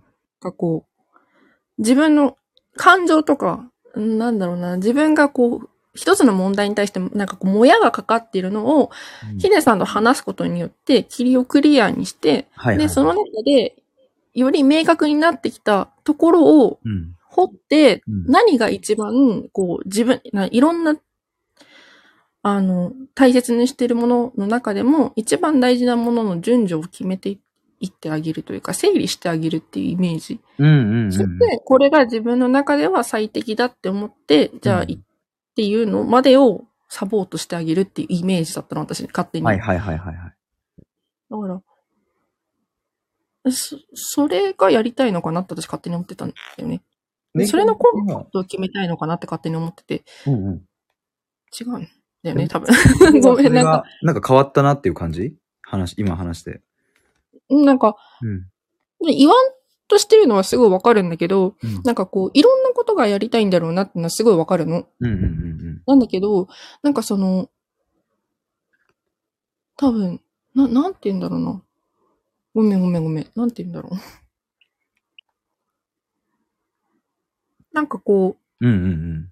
広がっていったより、その自分のイメージああ、はいはい。から、より広がって、いろんなことをやりたいのはわかるんだけど、うんうんだからなんかこう、ま、なんだろうな。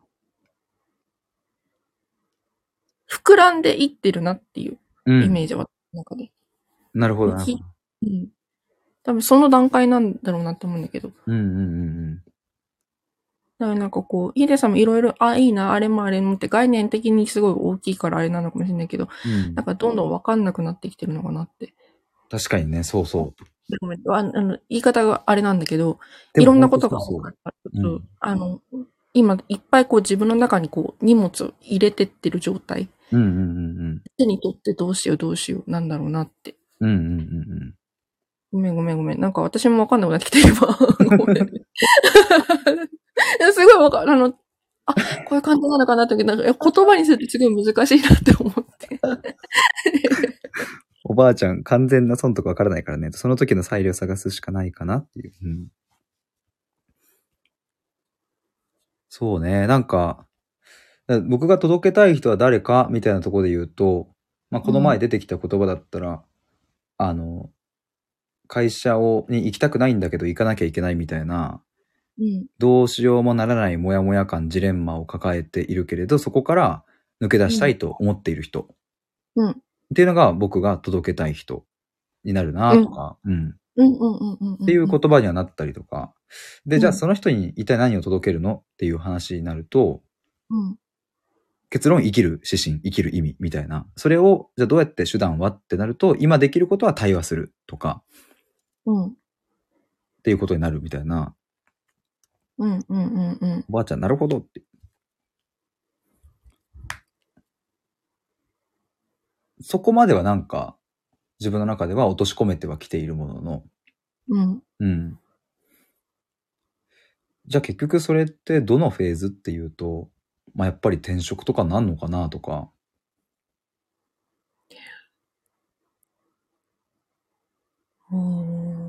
その辺がね、ちょっとよくわからないなっていう感じではある。どこに特化させるかってこと？まあそうだね。そもそも自分がやっぱ収入を作れなければ、自分の活動は止まってしまうからうん、やっぱりまずは収入をちゃんと作ること、自分がそれで稼げるようになることっていう、うん。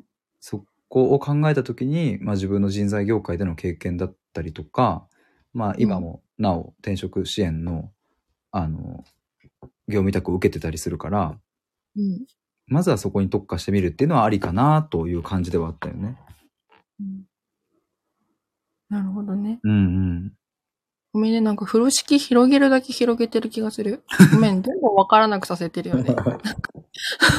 いやでもさ、なんだろうね、うんそもそもでもそれって、自分、う俺の中での、うんそれが広がってるから、うん。だとも思うよね、なんか。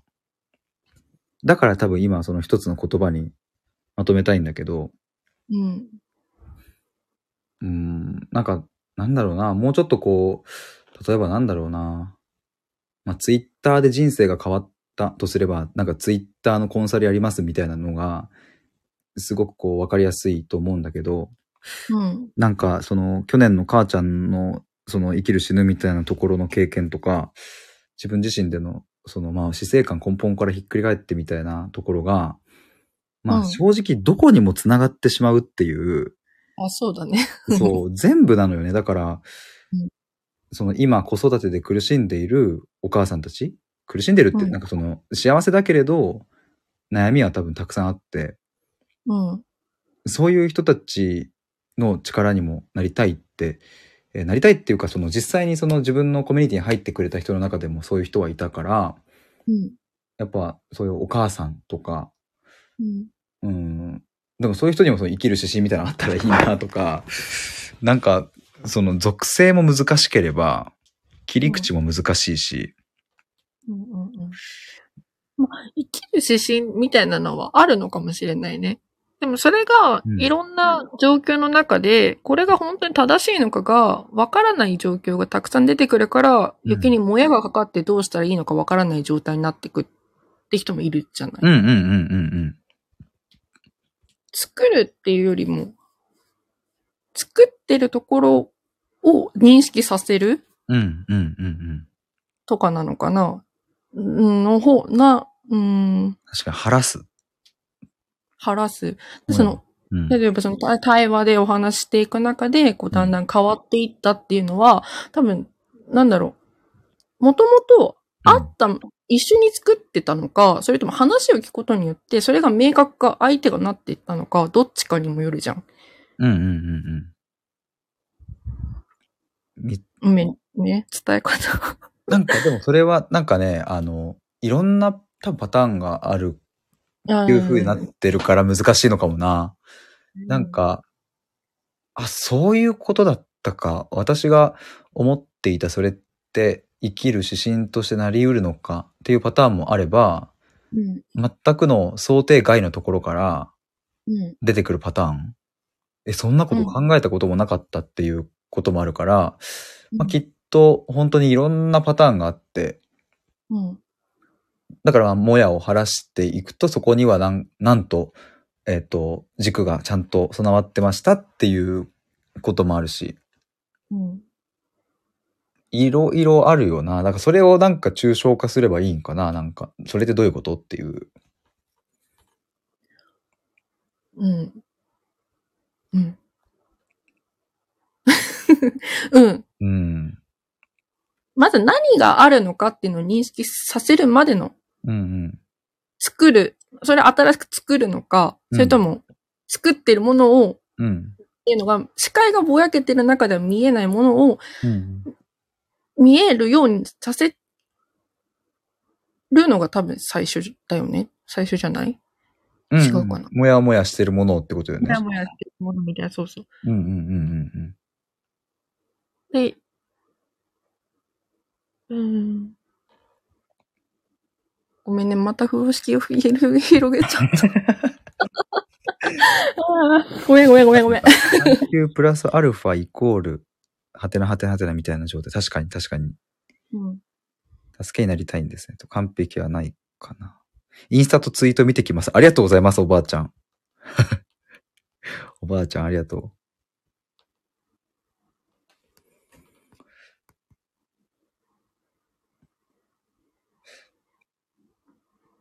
誰にも、誰に相談したらいいかわかんない悩みとかっていうのが、すごく、うん、まあ、自分の売りなんだよね。多分それがで、えっと、僕なら話せるよっていうのが売りではあるから、うん。うん、だからなんか、ジャンルが逆に難しいっていうのもあるのかもしれない し、うん。まあ、例えば転職にしてもみんな、さ、なんかこう、エージェントとかに相談してみるものの、うん。なんかパッとしたものは出てこないし、うん。とか、まあそこら辺のコーチング受けてみても、うん。あの、なんか、すげえ、なんだこれみたいな感じで終わってしまうみたいなこともまあまあよくあるし、うん。で、結局これはどうしたらいいのだろうかみたいなうん。もので、えー苦しむっていうのはまあまああるなと思うと、そんな人の力になりたいんだけど、でもそれってすごく表現は難しいなっていう風になってて、あじゃあやっぱ転職に絞るべきかみたいな感じで今思考がこう、ぐるっとしてる感じだよね、多分。うん、でも、あの例えばコーチン、コーチングしてもらったりとか、そういうことの場面にで、なんかこう、しっくりこないっていうのは、うんうん。な、何をもってそれをしっくりこないって思ってるのか、ああ、しないとわからなくない？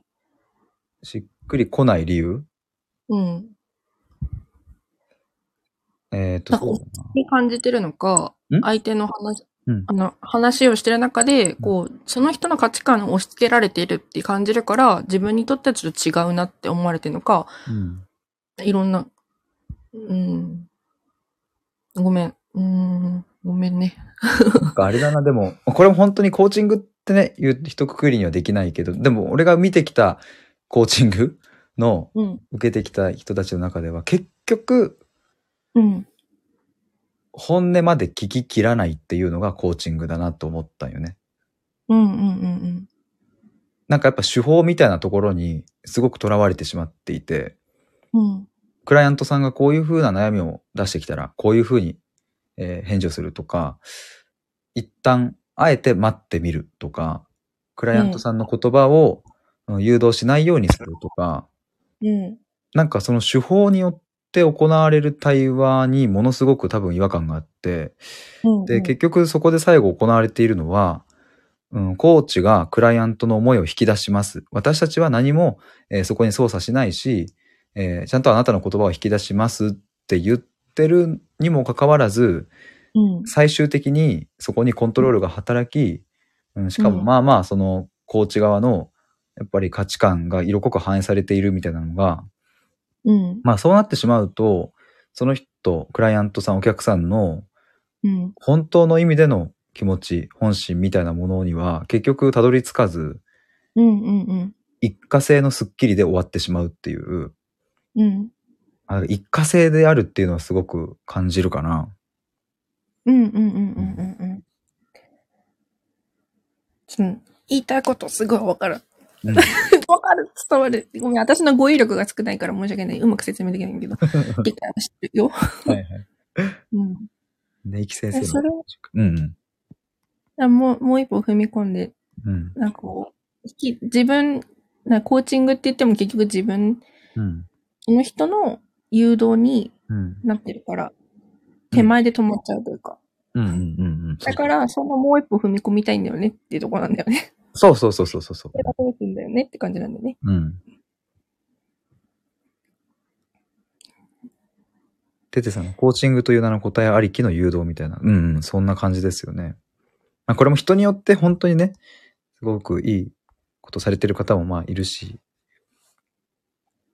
気持ちのモヤモヤまでしっかり踏み込むと。おばあちゃんお帰りなさい。リラさんこんばんは。はじめましてですかね。こんばんは。どうもどうも。すいません、なんか私は。表と裏について知りたいと思ってきました。ありがとうございます。今実はもう3時間話していて、すごい、あの、実は表と裏の話がですね、あの、結構終わっていたんですけれども、これ何を話、でも、今話してるところも結局そこにつながるんですけれど、なんかまあ、あの、僕の中での、えっ、とあ、あれですね、何を目指したいのかっていう、うん、まあ、いわゆる企業理念みたいなところと、まあ、それが裏に当たるもので、まあ、表っていうのは実際にサービスとか、うん提供するものっていう、ちゃんと皆さんの目に届いているところっていう、そういう意味での表と裏っていうのを整理したかったなーっていうのと、そんな感じですかね。おばあちゃん、コーチングは自分の思考を導き出すって聞いたけど、違うの？まあでもいろんな多分流派があったり、いろんなスクールがあったりするので、あの、いろいろね、その学校にもよりけりだとは思うんですけれども、基本的にはでもそういうイメージですね。自分の思考を引き出す、導き出す。あ、ててさんありがとうございます。表は経営理念、裏は企業理念。経営理念はミッション、企業理念は思いみたいな。うんうんうんうん。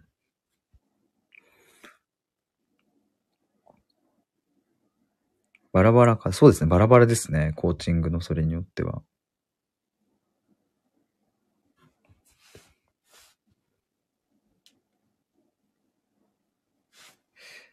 え、ネイキさん的ななんか観点あれば聞きたいっすね。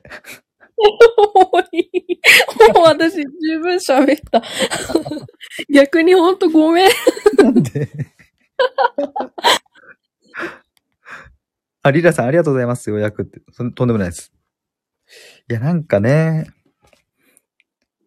なんか甲子園に行こうぜみたいなのが多分言えたらいいんだろうな。なんかそんなになんか限定しなくてもいいんじゃないのかなと思うんだけどね。うんうん。ああ、でもなんて言うんだろうな。うん。難しいな。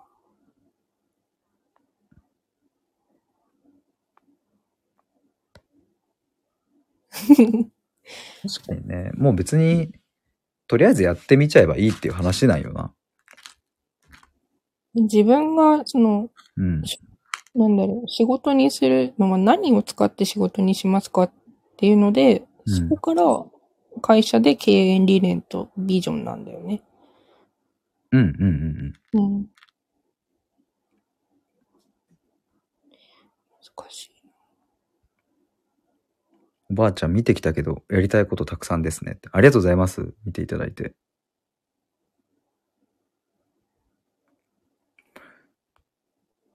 たくさんいるのは経験値いるから大変そう。そうですね。ごめんね、ヒデさん、時間、あれだよね。私そろそろ落ちる。あ、お疲れ様でした。ありがとうございました。ありがとうございました。ありがとうございます。すいません。頑張ってください。い。ありがとうございます。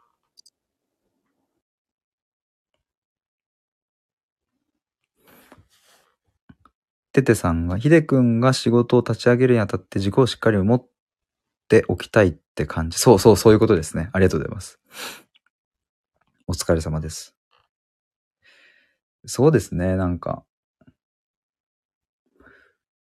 なんだろうな。なんかまあ、この前、まあ、とある会社の社長さんとお話ししたりとか、まあ、その、近くで、社長の近くで働いてる人と3人ぐらいで飯食ったりしたんですけど、うん、やっぱそういう人たちと話すと出てくるなんかここを目指してるみたいなものがすごく洗練されていて分かりやすいなと思うし、でも僕の口から出てくるのはやっぱりなんか、最後の話なんですよね、その人生の。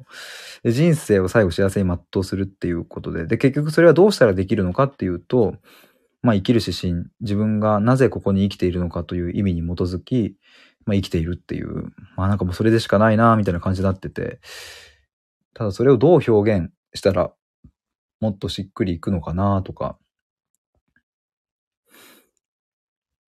おばあちゃん、そう、ないとブレるからって。ネキさん長くなってごめんなさい。ありがとうございました。いや、めちゃくちゃ助かります。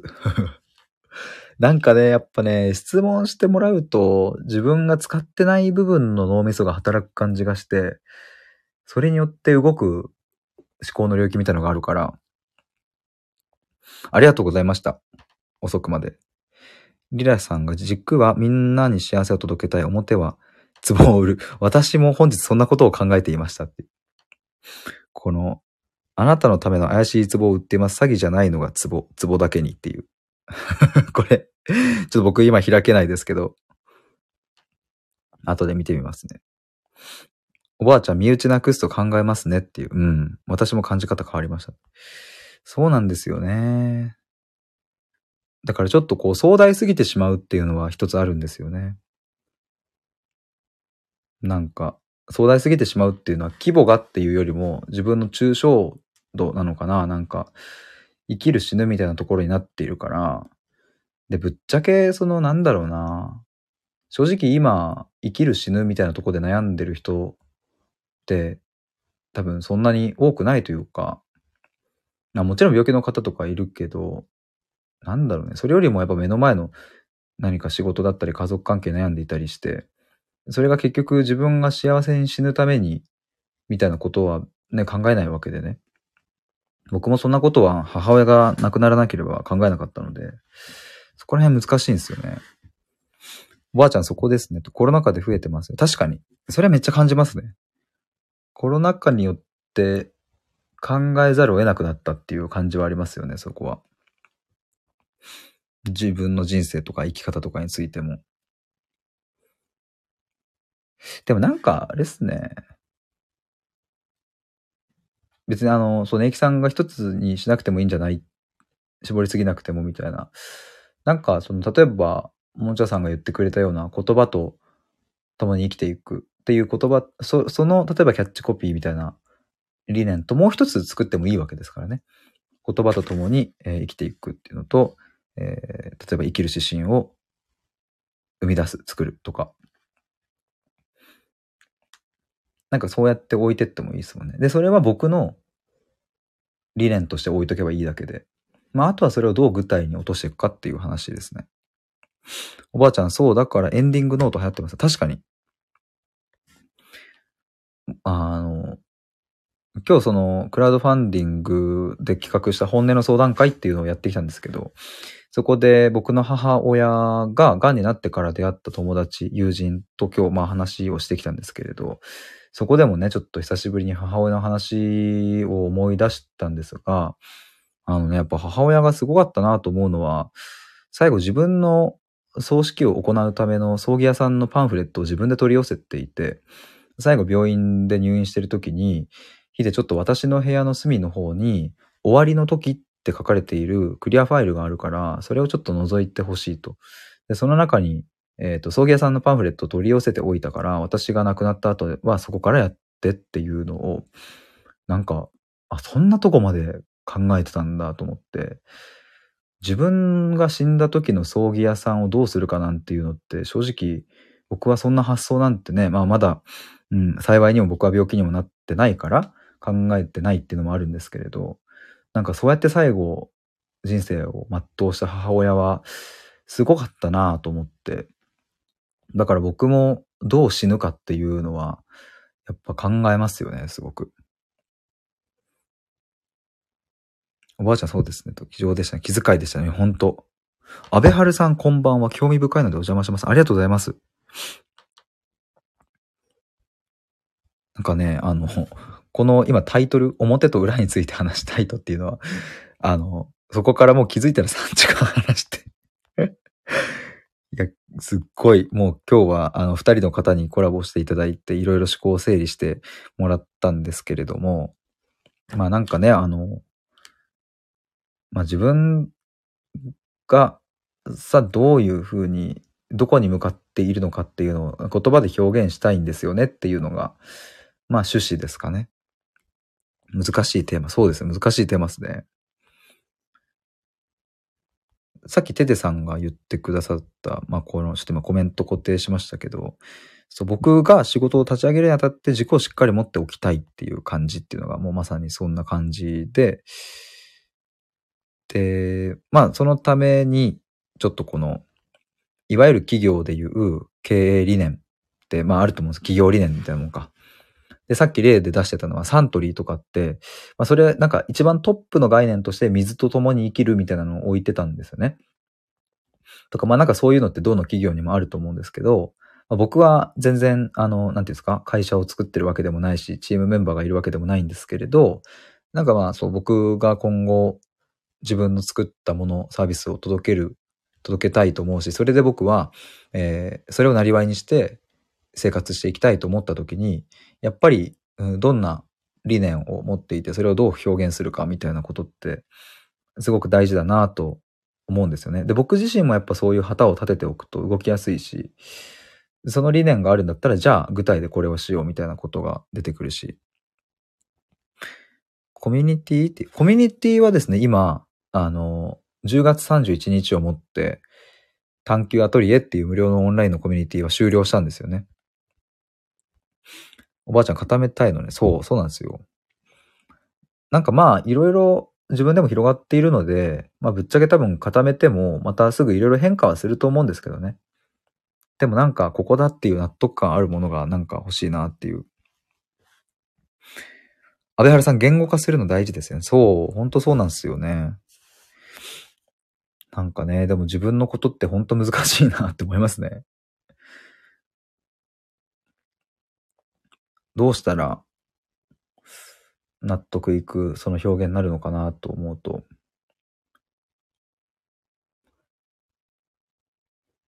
まあでもなんかね、こういう思い返してみれば、そもそも1ヶ月前にはこういう話すらしていなかったし、自分が誰に届けたいのかっていう言葉、さっき言ったんですけど、なんかどうにもならないジレンマ、モヤモヤを抱えているけれど、そこから抜け出したいって思っている人みたいな、そういう言語化も、そういえば先月できてなかったから、まあ着々と歩めてきてるなっていう感じですね。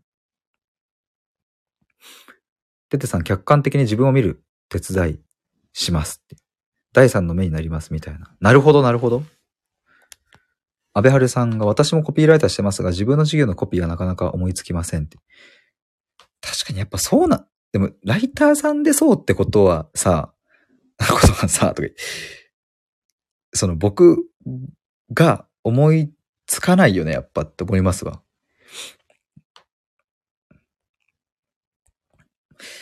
安倍春さん、ライターされてるんですね。そう。テデさん、コピーライターさん来たっていう。さっきね、あれなんですよ。あの、1時間前ぐらいかな。ちょっとコメント今遡ると、これかな？今ちょっとコメント固定しましたけど、テテさんが劇的ビフォーアフターでしたっけ？それのなんかキャッチコピーがそれぞれ面白いよっていうのを言ってくれて、それをちょっと覗いてたんですよね。おばあちゃん、人助けをできる具体的形態作りたい感じ。まあそうですね。人助けっていう、うん、まあまあ、自分の言葉としては、人助けっていう風な表現はしないかもですけど、まあでもそういうことですね。そう、なんか困ってる人を助けたい。じゃあそれ誰っていう、どんな人っていうのをもっともっと詰めたいって感じだし、それをサービスに落とし込みたいみたいな。テテさん、劇的ビフォーアフターの匠のキャッチコピー、そう、そうですね。おばあちゃん、寄り添いかなって。まあまあ、そんな感じなのかな。なんかそこも、そこら辺もだからさ、なんて表現するのがいいんだろうねっていう。力になりたいが一番しっくりくるかもしれないですね。なんか。なるほどっていう。ててさん、言葉の添いねっていう。いいっすね、言葉の添いね。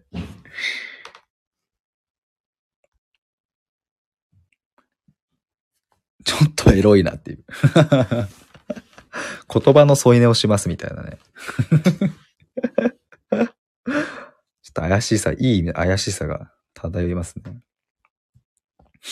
何なんですかね。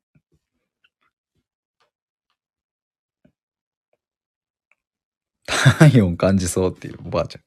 新サービスですね。言葉で添い寝しますっていう。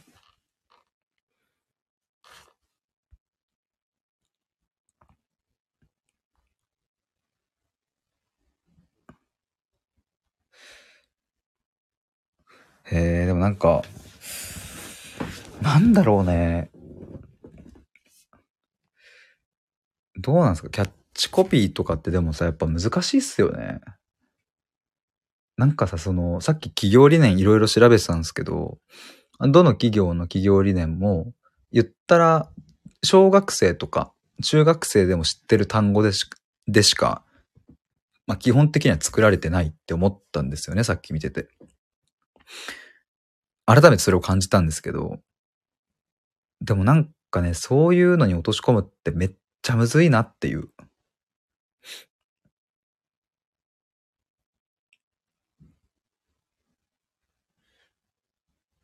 でもなんかちょっと、ちょっと最後整理して終わりたいと思います。なんか結構皆さんあの、今たくさん聞いていただいてありがとうございます。ちょっとね、あの、この次の一週間くらいで僕の理念と肩書きとなんかそこら辺結構もうゴリゴリ言語化していきたいと思います。で、ちょっと今思っていることは何を言うとしたんだっけ？何を言おうとしたんだっけ？あ、そうだ。自分的にしっえーっと、やっぱこの辺かなって思う部分の言葉たちを最後ちょっと言って終わりにしようかなと思います。おばあちゃん、迷い、抜け出す、希望っていう。うん、でもなんかそうなんだよね。そう、希望を持てるっていう。もうシンプルにそこなんですよね、多分ね。ちょっとイヤホンマイクします。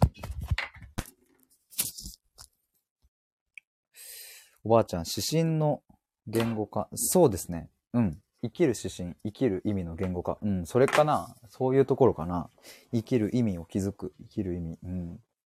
でもそう、今僕の中でピンと聞いているのは、やっぱさっきもっちゃさんが言ってくれたですね、言葉と共に生きるっていうのはすごく、めちゃしっくりくるし、まあ、あと、えっ、と、生きる、まあ、どうなんだろう、生きる意味、ちょっと皆さん、どう、あの、これそれ聞きたいですね。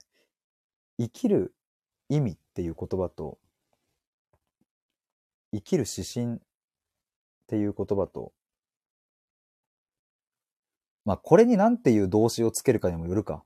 生きる意味を見出すとか、生きる指針を作るとか、まあ、その、そうか、動詞にもよるか。動詞にもよるんですけど、なんかどっちの方がピンとくるんだろうねっていう意味なのか。でもさ、全然言ってること違うっちゃ違うかもな。これ今自分で言ってて思いましたけど。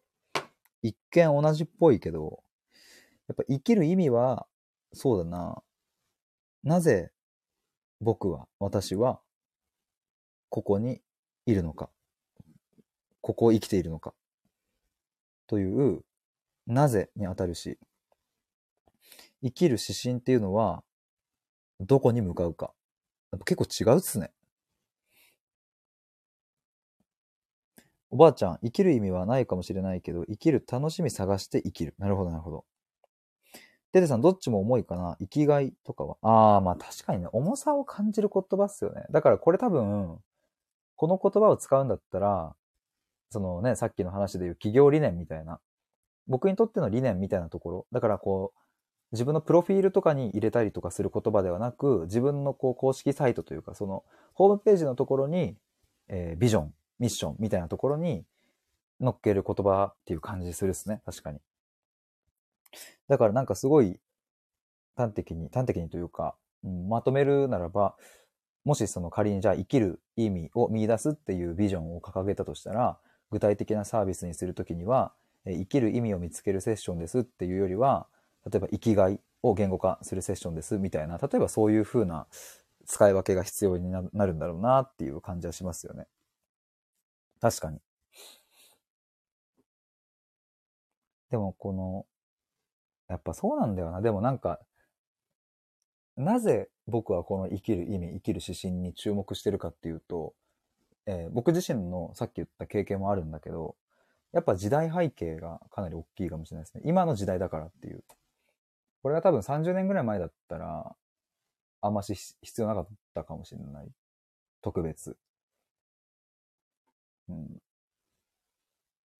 今はこう安全が保障されてきたからこそのっていう、ね、便利が保障されてきたからこそのっていう。おばあちゃん、常に生きがいなくても生きる意欲なくさないっていう。確かにっていう。そう、だから、やっぱ僕はここの時代感、時代の捉え方的にそうなんですよね。だから苦しいっていう。すごく逆説的なんですけど、あの、満たされてるから空虚であるっていう感じ、満たされない。そんな現象が起きてるっていうね。昔は不便だったから、便利にするために、そこに、えーこう、やってやるぞっていうハングリーな、ね、精神、ハングリー精神みたいなものが、きっとこう、国全体の空気感として多分あったはずなんですよね。企業も成長するぞ、新しいものを生み出すぞっていう。ただもう、新しいものはたくさん生み出され、今はこうね、いかに価格を安くするか、価格競争に追い込まれ、でも、うん、そういう世界からの脱却を図っていって、今、いろいろこう、商品にも意味付けをしたりとか、そういうの大事だよねっていう叫ばれてはいると思うんですけれど、でもなんかそういう時代だからこそ、もう豊かになってきている、なってきてしまったからこそ、僕たちが目指す方向がわからなくなってしまったっていう。で、しかもそれが、このコロナ禍によって、より顕著に浮き彫りになり、うん。あまり身近ではなかった人の死みたいなものが、えー割と隣にも迫ってきているっていうのを、まあ、ウクライナの情勢だったりとか、こういうコロナのことだったりとか、まあなんかね、台湾、中国の問題とか、いろいろ日本も人事じゃねえぞっていう空気感みたいなものが、まあ、もしかするとちょっと以前よりは流れているんじゃないかなという、そんな時にさ、なんかずっと不安で不安で悲観していっても苦しいしさ、なんかやっぱせっかく、せっかくっていうかなんか生き生きているから僕たち今ここに。じゃあそんな時に僕たちの背中を押してくれるのって生きる意味と指針。だから生きる意味と生きる指針なのか。両方なのかもね。おばあちゃんが便利だけど規制増えた社会だから息苦しいかもしれない。確かに確かに。テレさん、働きがいと生きがいを区別しておかないといけんかもね。確かに確かに。確かにですね、これも。おばあちゃん、この一覧ビフォーアフターだったっていう。でもなんか僕やっぱここの時代背景の話とかするときすごい熱こもる感じするから、多分これは、な、なぜ僕は今これをやるのかっていう一つの理由ではあるかもしれない。僕の経験がとかっていう、僕の経験から来る理由もその母親の死があったりとか、去年とか僕自身がいろいろね、苦しい思いをしたっていう、それももちろんあるけれど、でもなんか、今やる意味って何かっていうと、やっぱそういう時代だから。だからきっと多分ね、10年後とかの世界だと、もしかしたらなんかそこは変わってるかもしれないですよね。きっとさ、今 Web3 みたいな叫ばれてて、多分ものすごい爆速できっとさ、いろいろ NFT だの、ブロックチェーンだの、そういう技術が発展してって、もう気づかぬうちに気づいたらもう世界はあっという間に変わっている気がして、そうなった時にはもしかすると生きる意味みたいなものが、まあ、もっと必要になってる可能性もあるな。もっともっとその AI が発展し、人の仕事みたいなのがどんどん減ってい、えー、くところもあるから、じゃあ、俺はなぜ今ここに生きるっていうのはもっと必要になってくるかもしれない。まあでももしかしたら、そんなに必要としなくなる。30年前、40年前のように、とりあえずあっち、ね、向かおうぜっていう、成長しようみたいな時代が来るかもしれないし。おばあちゃん、今気がついたと。悲しいけど財産ですね。あれですかね。あの、僕の母の死っていうこと、ところですかね。そう、でも本当そうですね。ちょうど来月の12月6日で一周期になるんですけれど、去年の12月6日は母親の還暦の誕生日だったので、母親はですね、その、干支を12、5、あ、12だから 5, 5周して ぴったし、ぴったし終えるっていう。お寺の住職さんにも、20年ぐらいお坊さんやってきたけど、自分の誕生日に亡くなった人は一人もいないし、しかもさらに還暦の誕生日に亡くなった人がいないから、すごいびっくりしましたとかっていうね、言われたんですけども。なんかそういう、まあ劇的な最後だったんですよね。おばあちゃん仮想通貨ゲームで利用しているいるそうですね、と。子供がですから、びっくりって。子供がなんか使ってるんですか？仮想通貨。ゲームで利用してるってことですかね。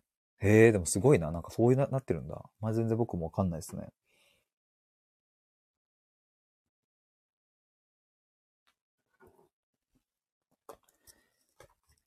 なんか、ちょっと文章にしてみようかな。ちょっと宣言しますわ。とりあえず文章にしよう。とりあえず。なんか、なんで今コメントしたのかよくわかんないな。別にここで言えばいいのに。おばあちゃん、コイン代わりみたいなものかしらよくは知りません。僕もね、あんまよくわかんないですね。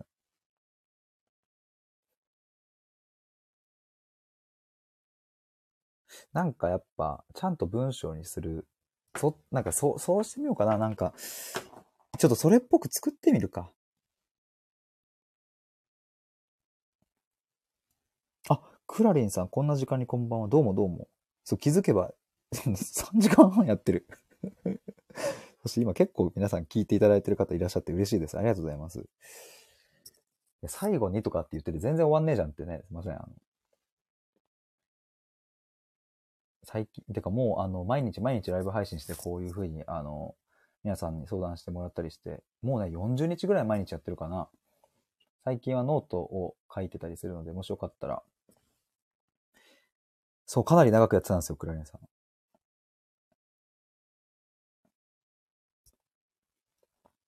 ちょっとじゃあ最後にエンディングっぽく音を流そう。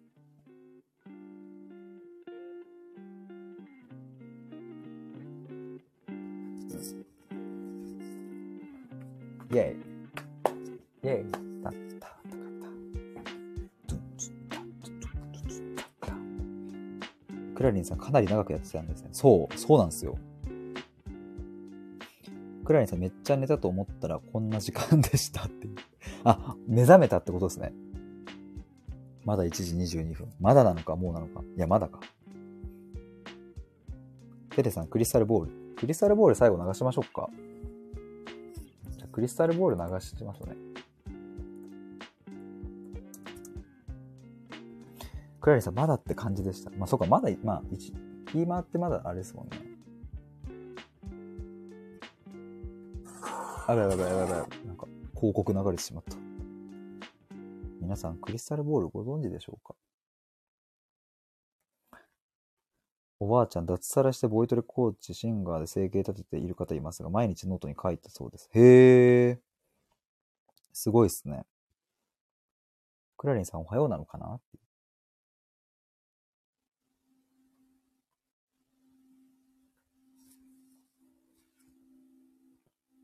これがクリスタルボールです、皆さん。クラリンさんもう一回寝ます。ぜひこの音で眠りについてください。リラさん、毎日ノートすごいです。見習いたいって。すごいっすよね、毎日ノート。おばあちゃん、クリスタルボール知ってますって。これめっちゃいい音じゃないですか。で、これ前ふざけてですね、そうクラリンさんクレス、クリスタルボールと癒しボイスですねっていう。この前ふざけてなんか、あの、教祖様みたいな感じで。じゃあ、もう一回それやりましょうか。あ、ちょっと待って。これでやってみようかな。さあ、あ、いいね、これ。これでやってみよう。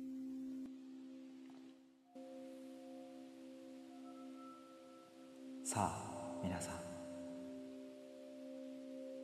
目を閉じてください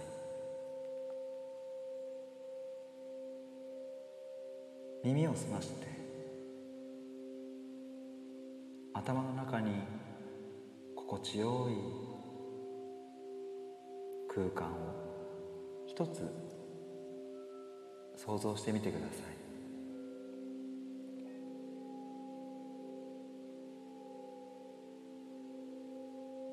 吸って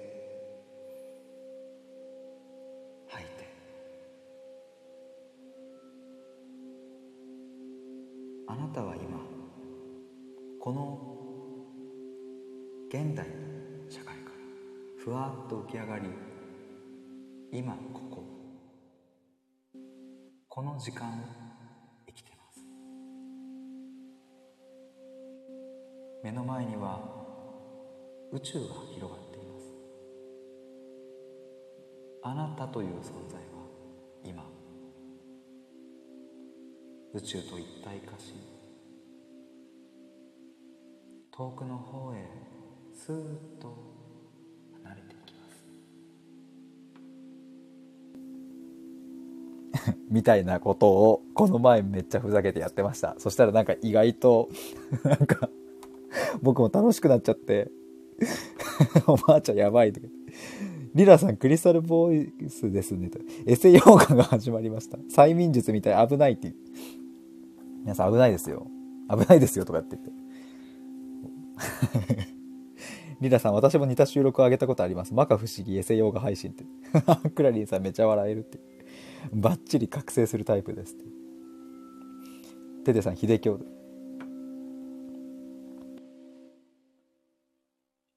秀教の教祖秀です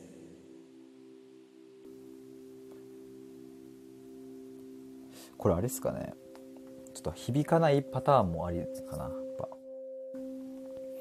クラリンさん覚醒しちゃいますが、浸ったら寝れそうっていう。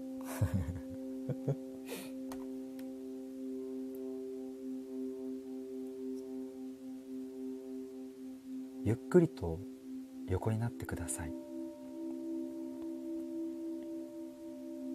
あなたが今一番リラックスできる姿勢でこの音に耳を澄ませてください。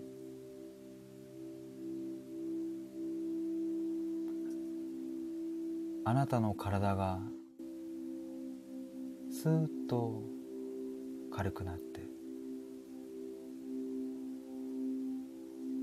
何も感じなくなっていきます。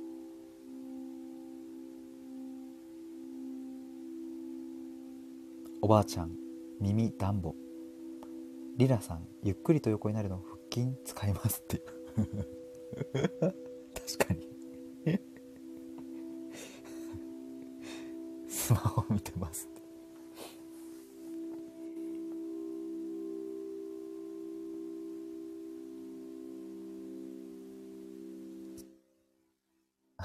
クラリンさん軽くなるって怪しい。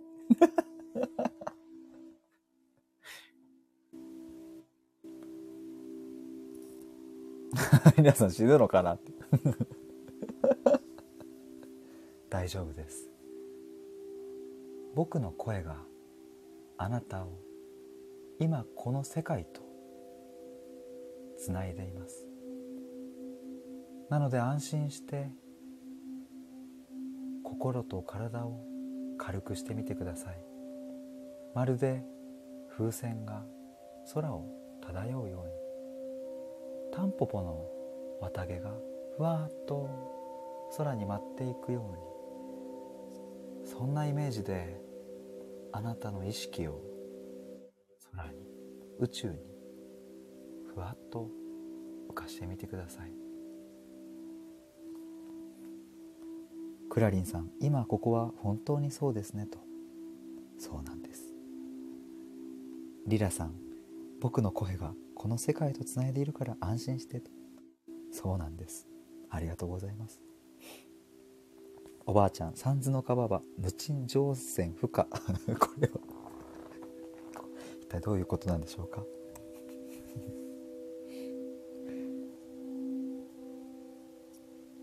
僕の声はあなたの心を癒しあなたを苦しみから解放し幸せへと導きます。おばあちゃん小銭がいりますということですね。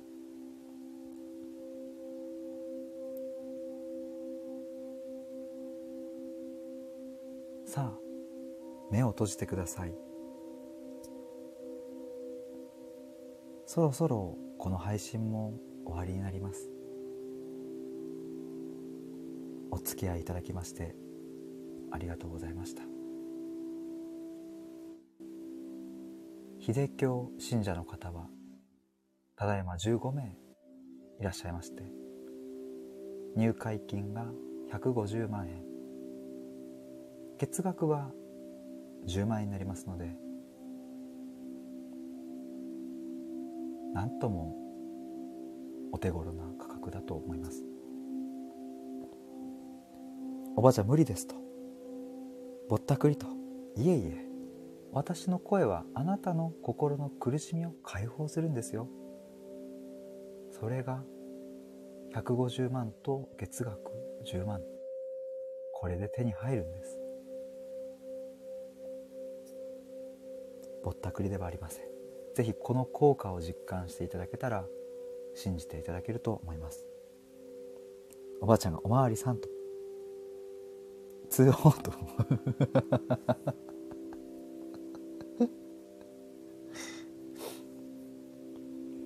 さあということで おふざけタイムは終わりにしましてえっと終わりにしたいと思います。いやー皆さん本当にありがとうございました。ちょっと 笑いましたと。ありがとうございます。さあちょっともう僕もあいいですね。終わりっぽくないですか？なんか。いやー、3時間35分。皆さん、ありがとうございました。なんか音止まっちゃった。あ、来た来た来た。まあ、こんな風にふざけたり、真面目に話したり、いろいろやっております。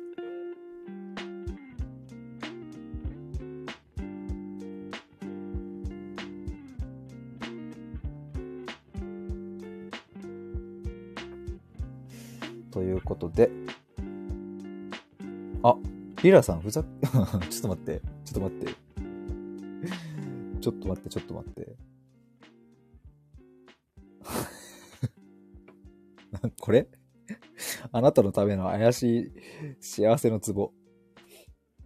匿名配送料込みで3000円。なんとも破格ですって。しかもちゃんとこれさ、何これすごいよくあれ、あれじゃん。Google フォーム作ってるんですね。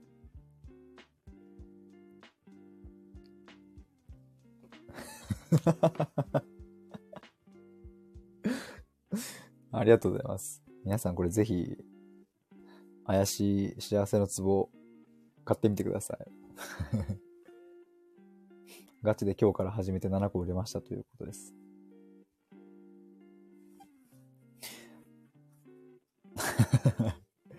ということで、皆さんありがとうございました。お疲れ様でした。また明日も明後日もしあさってもきっとライブ配信してると思います。あててさんもありがとうございます。長いお時間お付き合いくださりありがとうございました。それでは、おやすみなさい。